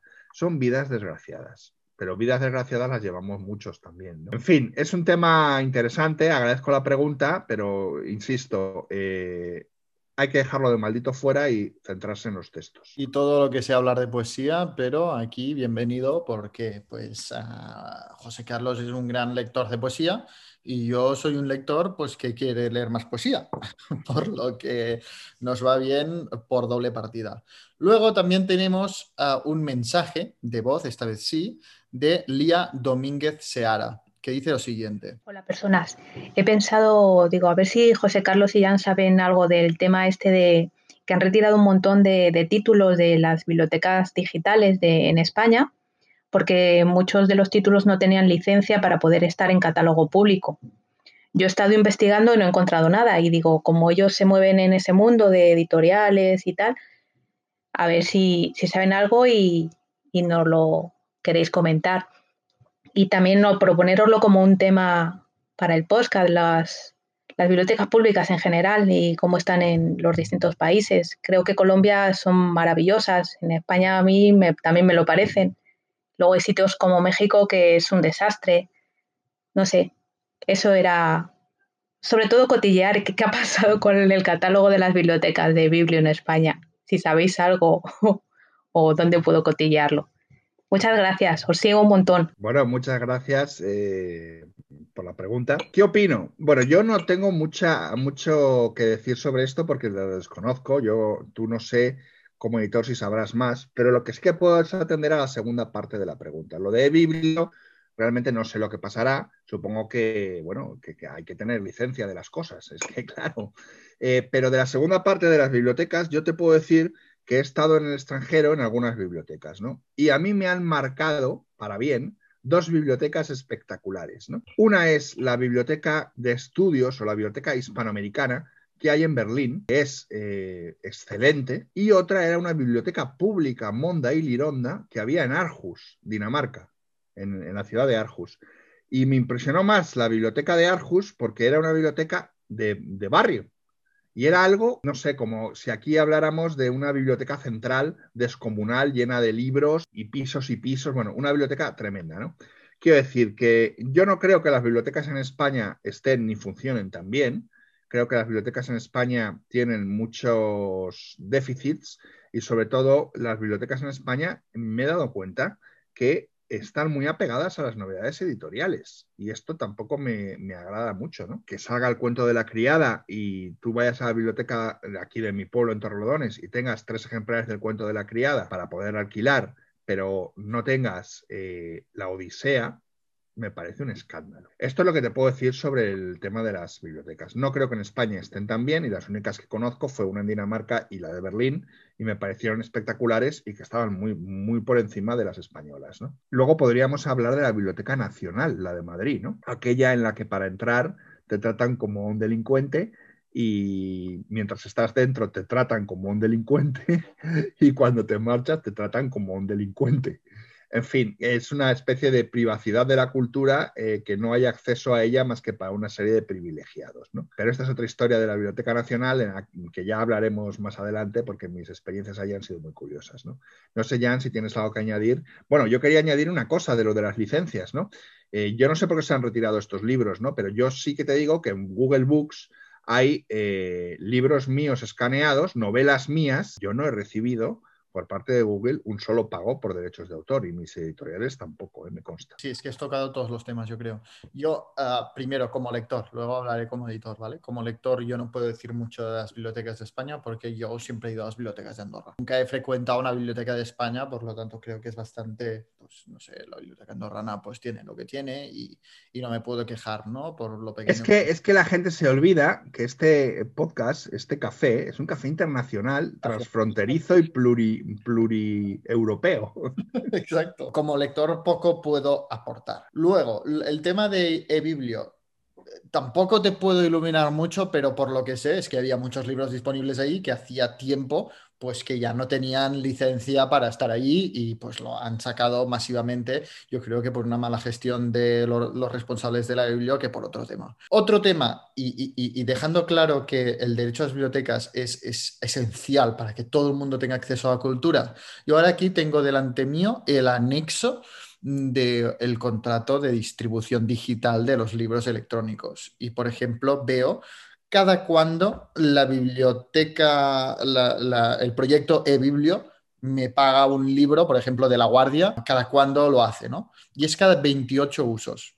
Es decir, 28 lectores pueden leer el ebook de La Guardia y a mí me pagan un libro, pero no un libro, un libro electrónico, que son 9 euros. Si nos fijamos ya a lo que le va al autor, es que es cada 28 lecturas le llega un euro. Creo que aquí hay un desequilibrio claro. Creo que se está apoyando el proyecto de Biblio y el proyecto de muchas bibliotecas más en, ah, en, el autor y el editor que en el esfuerzo público para brindar este derecho, porque creo que es injusto que 28 lecturas de un libro que ha, que ha exigido mucho esfuerzo de editor y sobre todo del autor, se remunere así. Yo, yo, creo que hay un claro, es mi opinión ¿eh? personal, creo que hay, hay una, un claro desequilibrio. Luego, el tema de Google Books, sí, yo también, ahora que se ha publicado La Guardia, me sorprendió mucho encontrar en Internet La Guardia, el ebook disponible.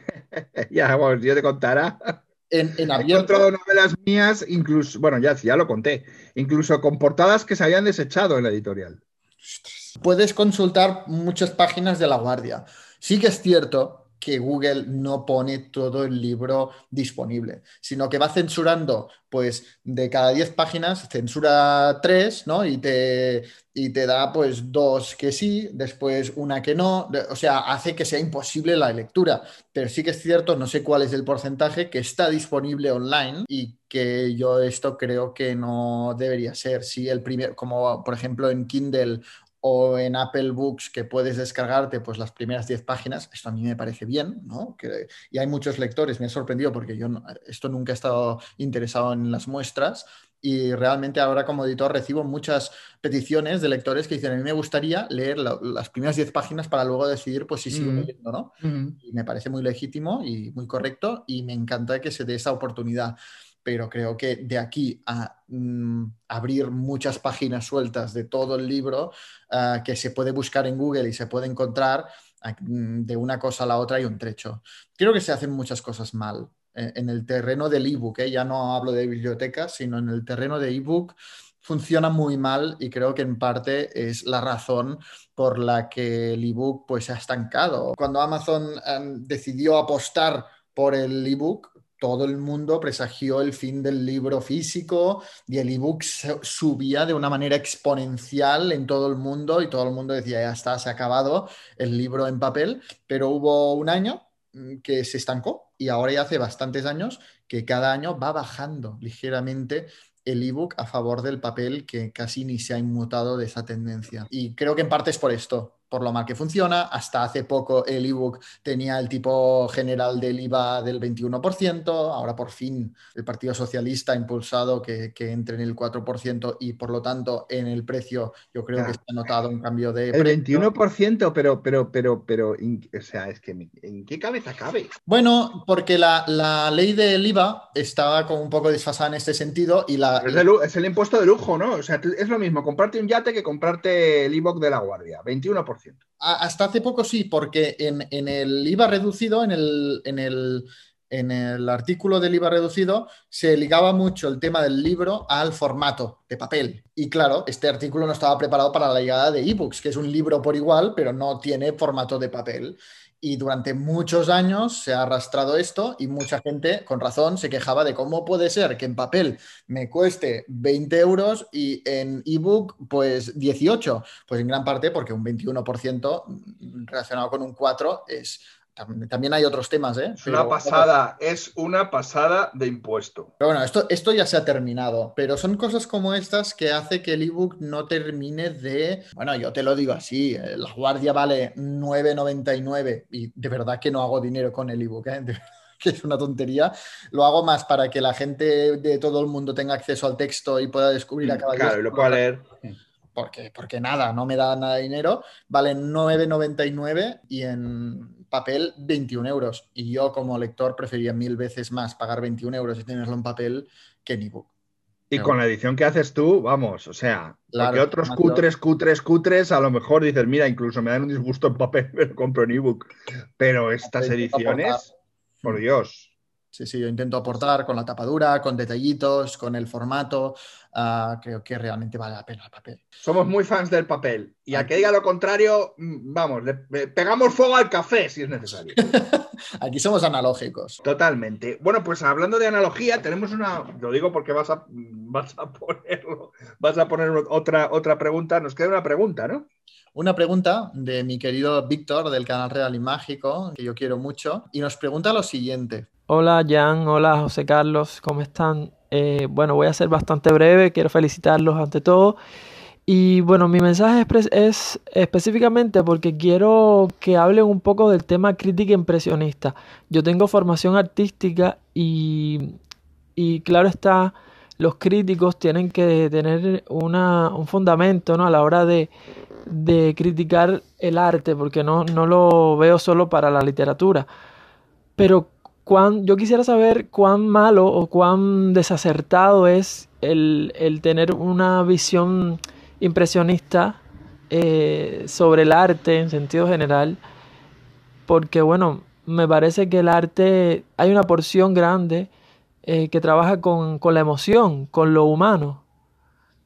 Entonces, bueno, quisiera saber un poco que me dijera un poco sobre eso. Muchas gracias, Víctor. Eh, mencionar que Víctor es de Cuba, es un lector cubano, y que su canal era, y digo era no porque haya dejado de existir, sino porque hace mucho tiempo que no publica, pero sé que quiere volver, publicaba muchas reseñas de, literatura cubana que más allá de Alejo Carpentier y los que conocemos todos, pues ah, ya no solo enseñaba y, hablaba de literatura cubana, que era muy interesante, sino incluso hizo un vídeo en el que visitaba la Biblioteca Nacional de Cuba, en La Habana, y era muy, muy, muy, muy, muy, muy, muy interesante. Dicho esto, muchas gracias, Víctor, y, José Carlos, si quieres empezar tú por responder. Ya, es que me he quedado un poco así reflexionado. Muchas gracias, Víctor, muy amable. Bueno, vamos a ver, el problema de la crítica impresionista es que es una crítica que se realiza desde tus emociones y tus impresiones y que no está fundamentada en unos parámetros relacionados con, el arte que estás juzgando. Es decir, tú no puedes decir que Federal de no sé dónde es una porquería porque a ti no te gustan los dorados.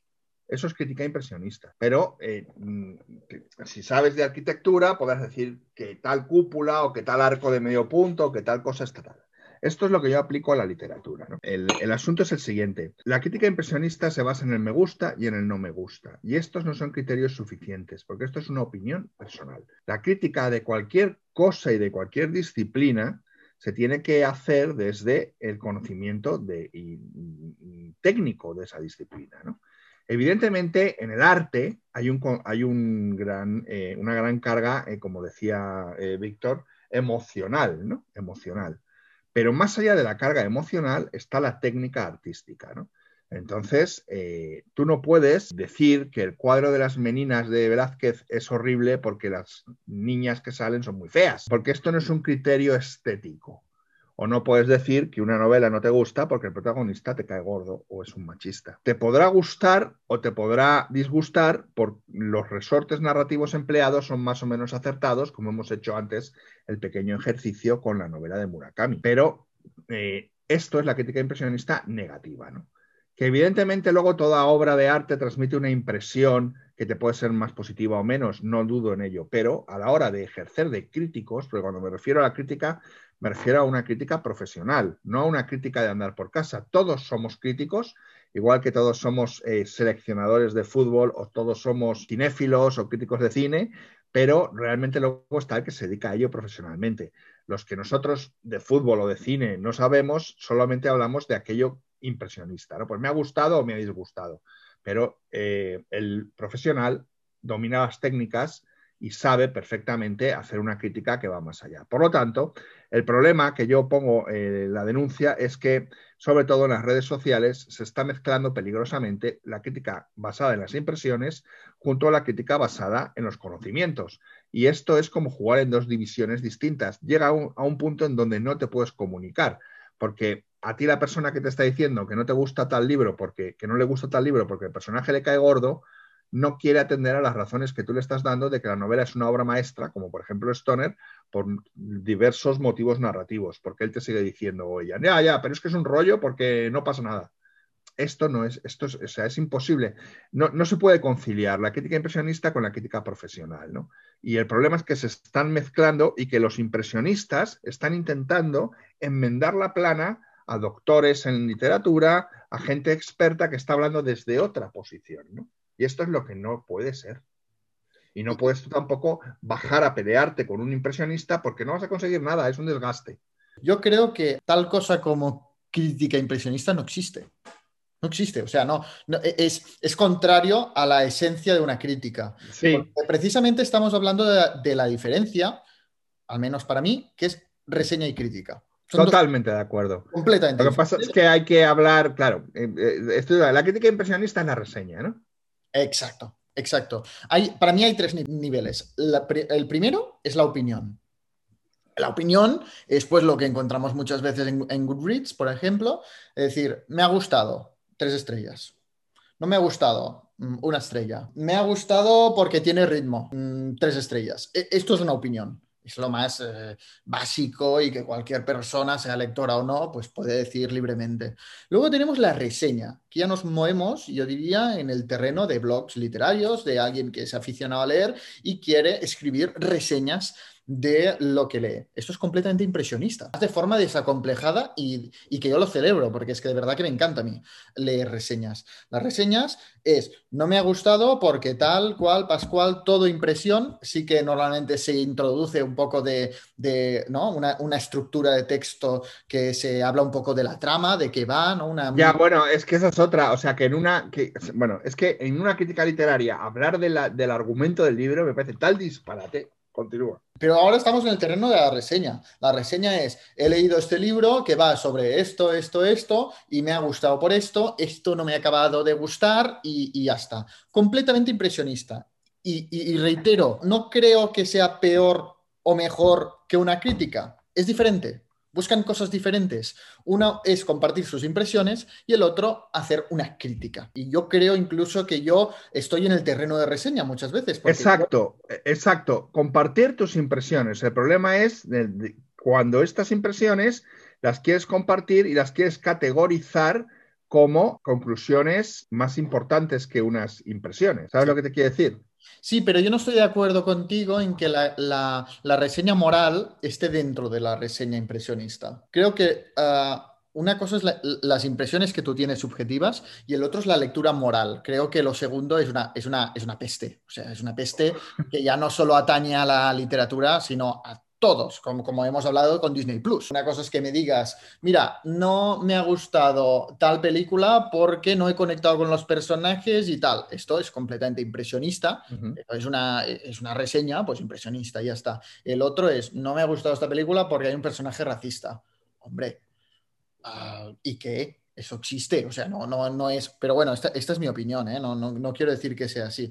Este es el terreno de la reseña que, que, insisto, creo que ha cogido mucha popularidad por encima de la crítica, porque a veces la crítica convencional se ha alejado tanto de los lectores y está tanto en las teorías que seguramente solo los doctores de literatura como tú, José Carlos, sabéis apreciar y disfrutar y entender en, en, en toda su totalidad, que los lectores que no están en este ámbito tan teórico no llegan allí, no disfrutan de eso, no le sacan el jugo e incluso muchas veces terminan una crítica sin saber pues si les va, si les puede gustar o no este libro. O sea, no, no terminan ¿no? De, de, de, tal. Yo creo que la reseña ha cogido popularidad por esto, ¿no? Ha sido como una manera de rebajar el debate a las impresiones de alguien.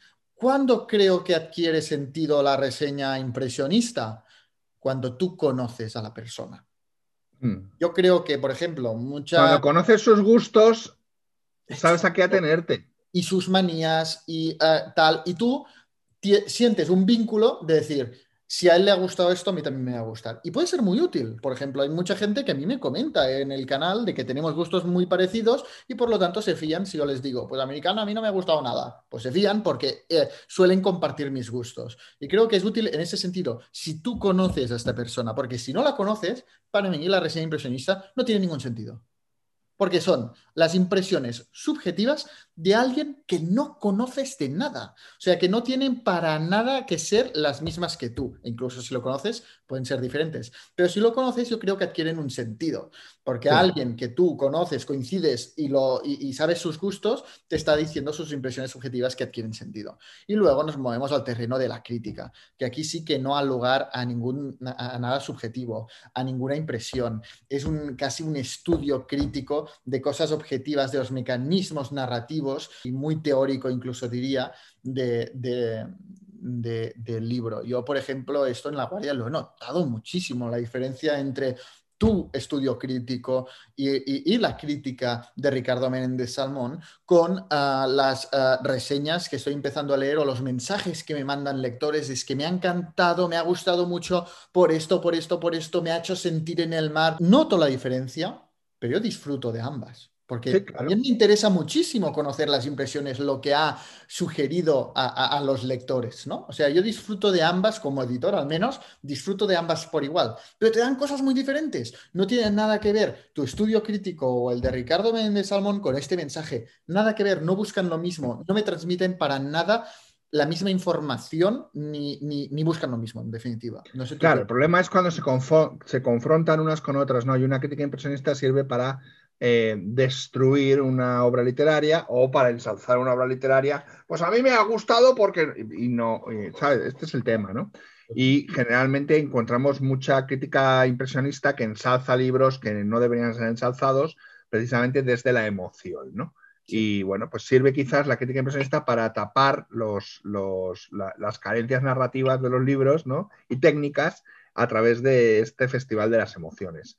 Bueno, eh, es todo relativo y es una gran pregunta la que nos ha hecho este, este seguidor eh, esto, es cubano. Como, esto es como lo que hablábamos en otro café de almohadenas grandes y cómo se vende como alta literatura cuando no lo es y, no hay nada malo en, lo que no es alta literatura. O sea, no hay nada malo. no hay nada malo, lo que, está, lo que está mal es engañar.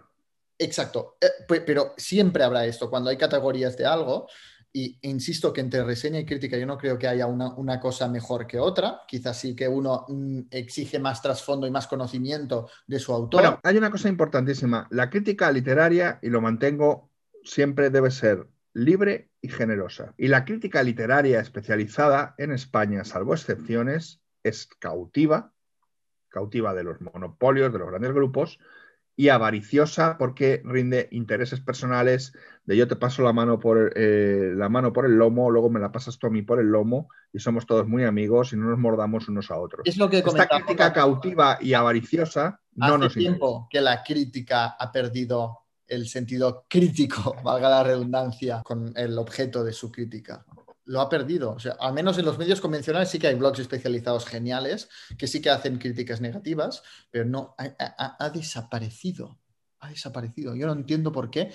Si alguien lo sabe, que me lo cuente, por favor, pero hace tiempo, ¿no? Eh, por ejemplo, yo leía las ilusiones perdidas de, de Balzac y yo veía como antes la crítica podía ser muy negativa muy negativa. Podía destrozarte un libro, una, una crítica negativa. Y ahora, hace tiempo, que ya la, crítica solo se ha convertido en una manera de, promoción, en un anuncio muy bien decorado de, de, Así es. Ah, y, quizá la crítica negativa la he encontrado más en reseñas. Este libro no me ha gustado. Sí, sí, sí, crítica convencional. Y seguro que a verla hay la, ¿eh? O sea, seguro que la hay, pero yo creo que ha, reducido mucho, se ha reducido mucho la crítica negativa y, esto. Pero eso va relacionado con el buenismo, ¿no? Con aquella frase de principios de los, del, siglo XXI que era eh, déjalo que a alguien le gustará, ¿no? Esta, esta frase ha hecho mucho daño. Sí, sí, sí, el déjalo que a alguien le gustará, pues mire, no, Totalmente. No, lo voy a dejar. O sí, o sí, o a alguien gustará, pero yo tengo que poder decir la mía. ¿Y, tú opinas que la reseña moral está dentro de la reseña impresionista? Hombre, porque al fin y al cabo la reseña moral es una, lo moral es una impresión, tu, tu impresión es que el personaje es machista. Sí, pero, pero yo creo que hay una diferencia entre el juicio moral y el juicio de qué te ha parecido una novela. O sea, creo que es otro... Totalmente, claro, evidentemente, hay una distancia, no tiene nada que ver. Porque ya no entras en la novela. Aquí no estás entrando ni siquiera en la novela. Ni siquiera en la novela, claro. Estás entrando en, lo que a ti te ha parecido algo de la novela, que es racista, que es machista, que es homófoba. No estás opinando sobre la novela, estás no. es una opinión social. Estás opinando sobre, sobre, sobre lo políticamente correcto en tu momento y sobre cómo chirría ese texto em, insertado en esta realidad. No termino de encajar porque creo que es un grado diferente. Eh, siento que no, entra ni siquiera a opinar del libro. Es una opinión. Los textos, los textos son productos de su época, no se pueden, no se pueden eh, interpretar eh, con los valores de, de una época distinta. Pero si La Guardia, insisto, si La Guardia fuera un libro de hoy, tampoco me parecería bien, porque esto existe. Esto claro.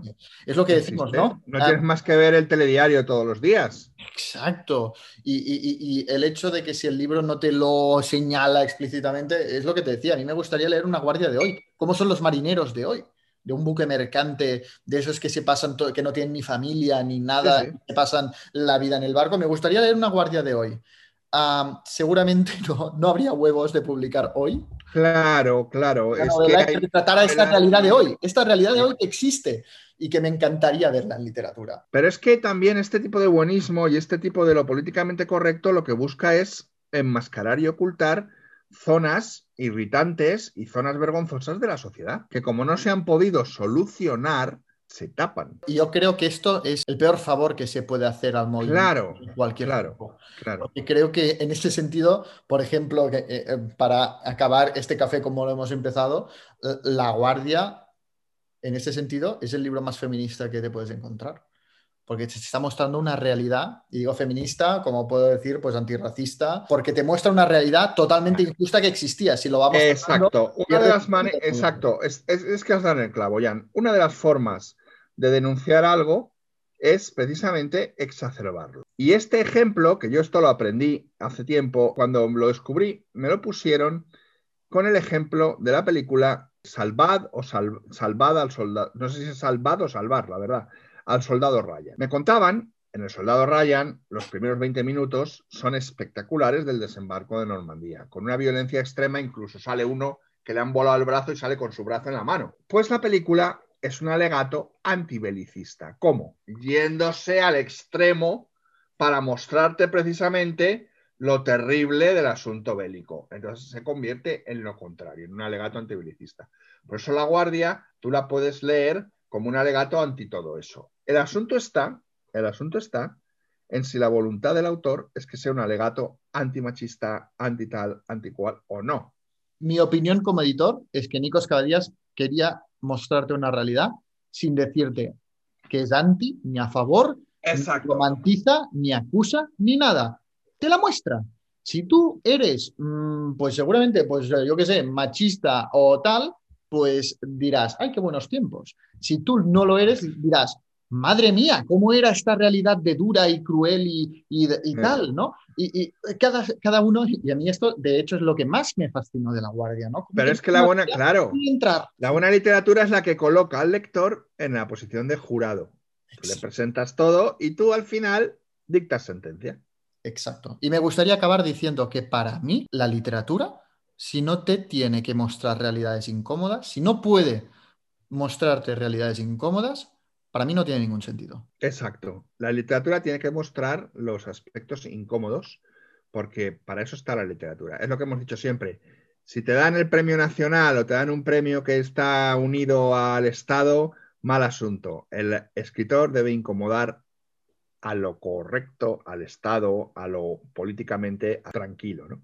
Y por eso encontramos tantos escritores exiliados, eh, expulsados, uh, Dostoyevsky en Italia, etc. Bueno, pues llevamos ya un buen rato de, café y te voy a dar una noticia que te va a inquietar, pero me han mandado un mensaje de WhatsApp y me han dicho que ahora cuando salgamos en la puerta del café nos están esperando Paul Auster y Murakami con dos garrotes samoanos. Vamos por la puerta de atrás, que ya, que ya la conocemos. Sí, sí, va a, ser, mejor. Pues ha sido un placer, José Carlos, y muchas gracias también a, todos los que nos escucháis. Eh, y muchas preguntáis, y preguntáis. Exacto, por vuestros comentarios y por vuestros mensajes de voz, animaros como siempre a que mandéis vuestros mensajes de voz como, como han hecho tres de nuestros oyentes hoy. Muchísimas gracias también a ellos, porque también es una manera ¿no? de interactuar y de, y de, hablar de los temas que, que os interesan. ¿no? Uh, sabéis que para hacer un mensaje de voz tenéis que ir a Anchor, A-N-C-H-O-R fm barra el café de Mendel y allí podéis mandar un mensaje de voz en, nada, en un momento y así pues debatir con nosotros o introducir temas en nuestro próximo café. Dicho esto, pues nada, José Carlos, como siempre un placer y nos vemos el mes que viene. Espero que, pues yo más cargado de lecturas porque bueno, este mes... Pero da igual, han estado bien, han dado mucho juego. Nos vemos el mes que viene si no cae un asteroide, no se abre la Tierra, no viene Godzilla, no hay un apocalipsis zombie o si no nos da a todos por exiliarnos en masa en Andorra. Pues mira, me encantaría tenerte de vecino, José Carlos. Ah, mira, estaría bien, a mí también, sí, sí. Haríamos los cafés en vez sería divertido. Eh, eh, en vez de aquí con este señor que siempre nos echa con la mirada. sí, ¿eh? el, que tiene mirada de estreñido. Sí. Exacto, haríamos cafés de, de 4 o 5 horas sin que nadie nos presionara. Ha sido un placer, Jan, como siempre. Y nada, pues os damos las gracias a todos los que nos escucháis y pues nos vemos en la próxima entrega. Un abrazo a todos. Un abrazo.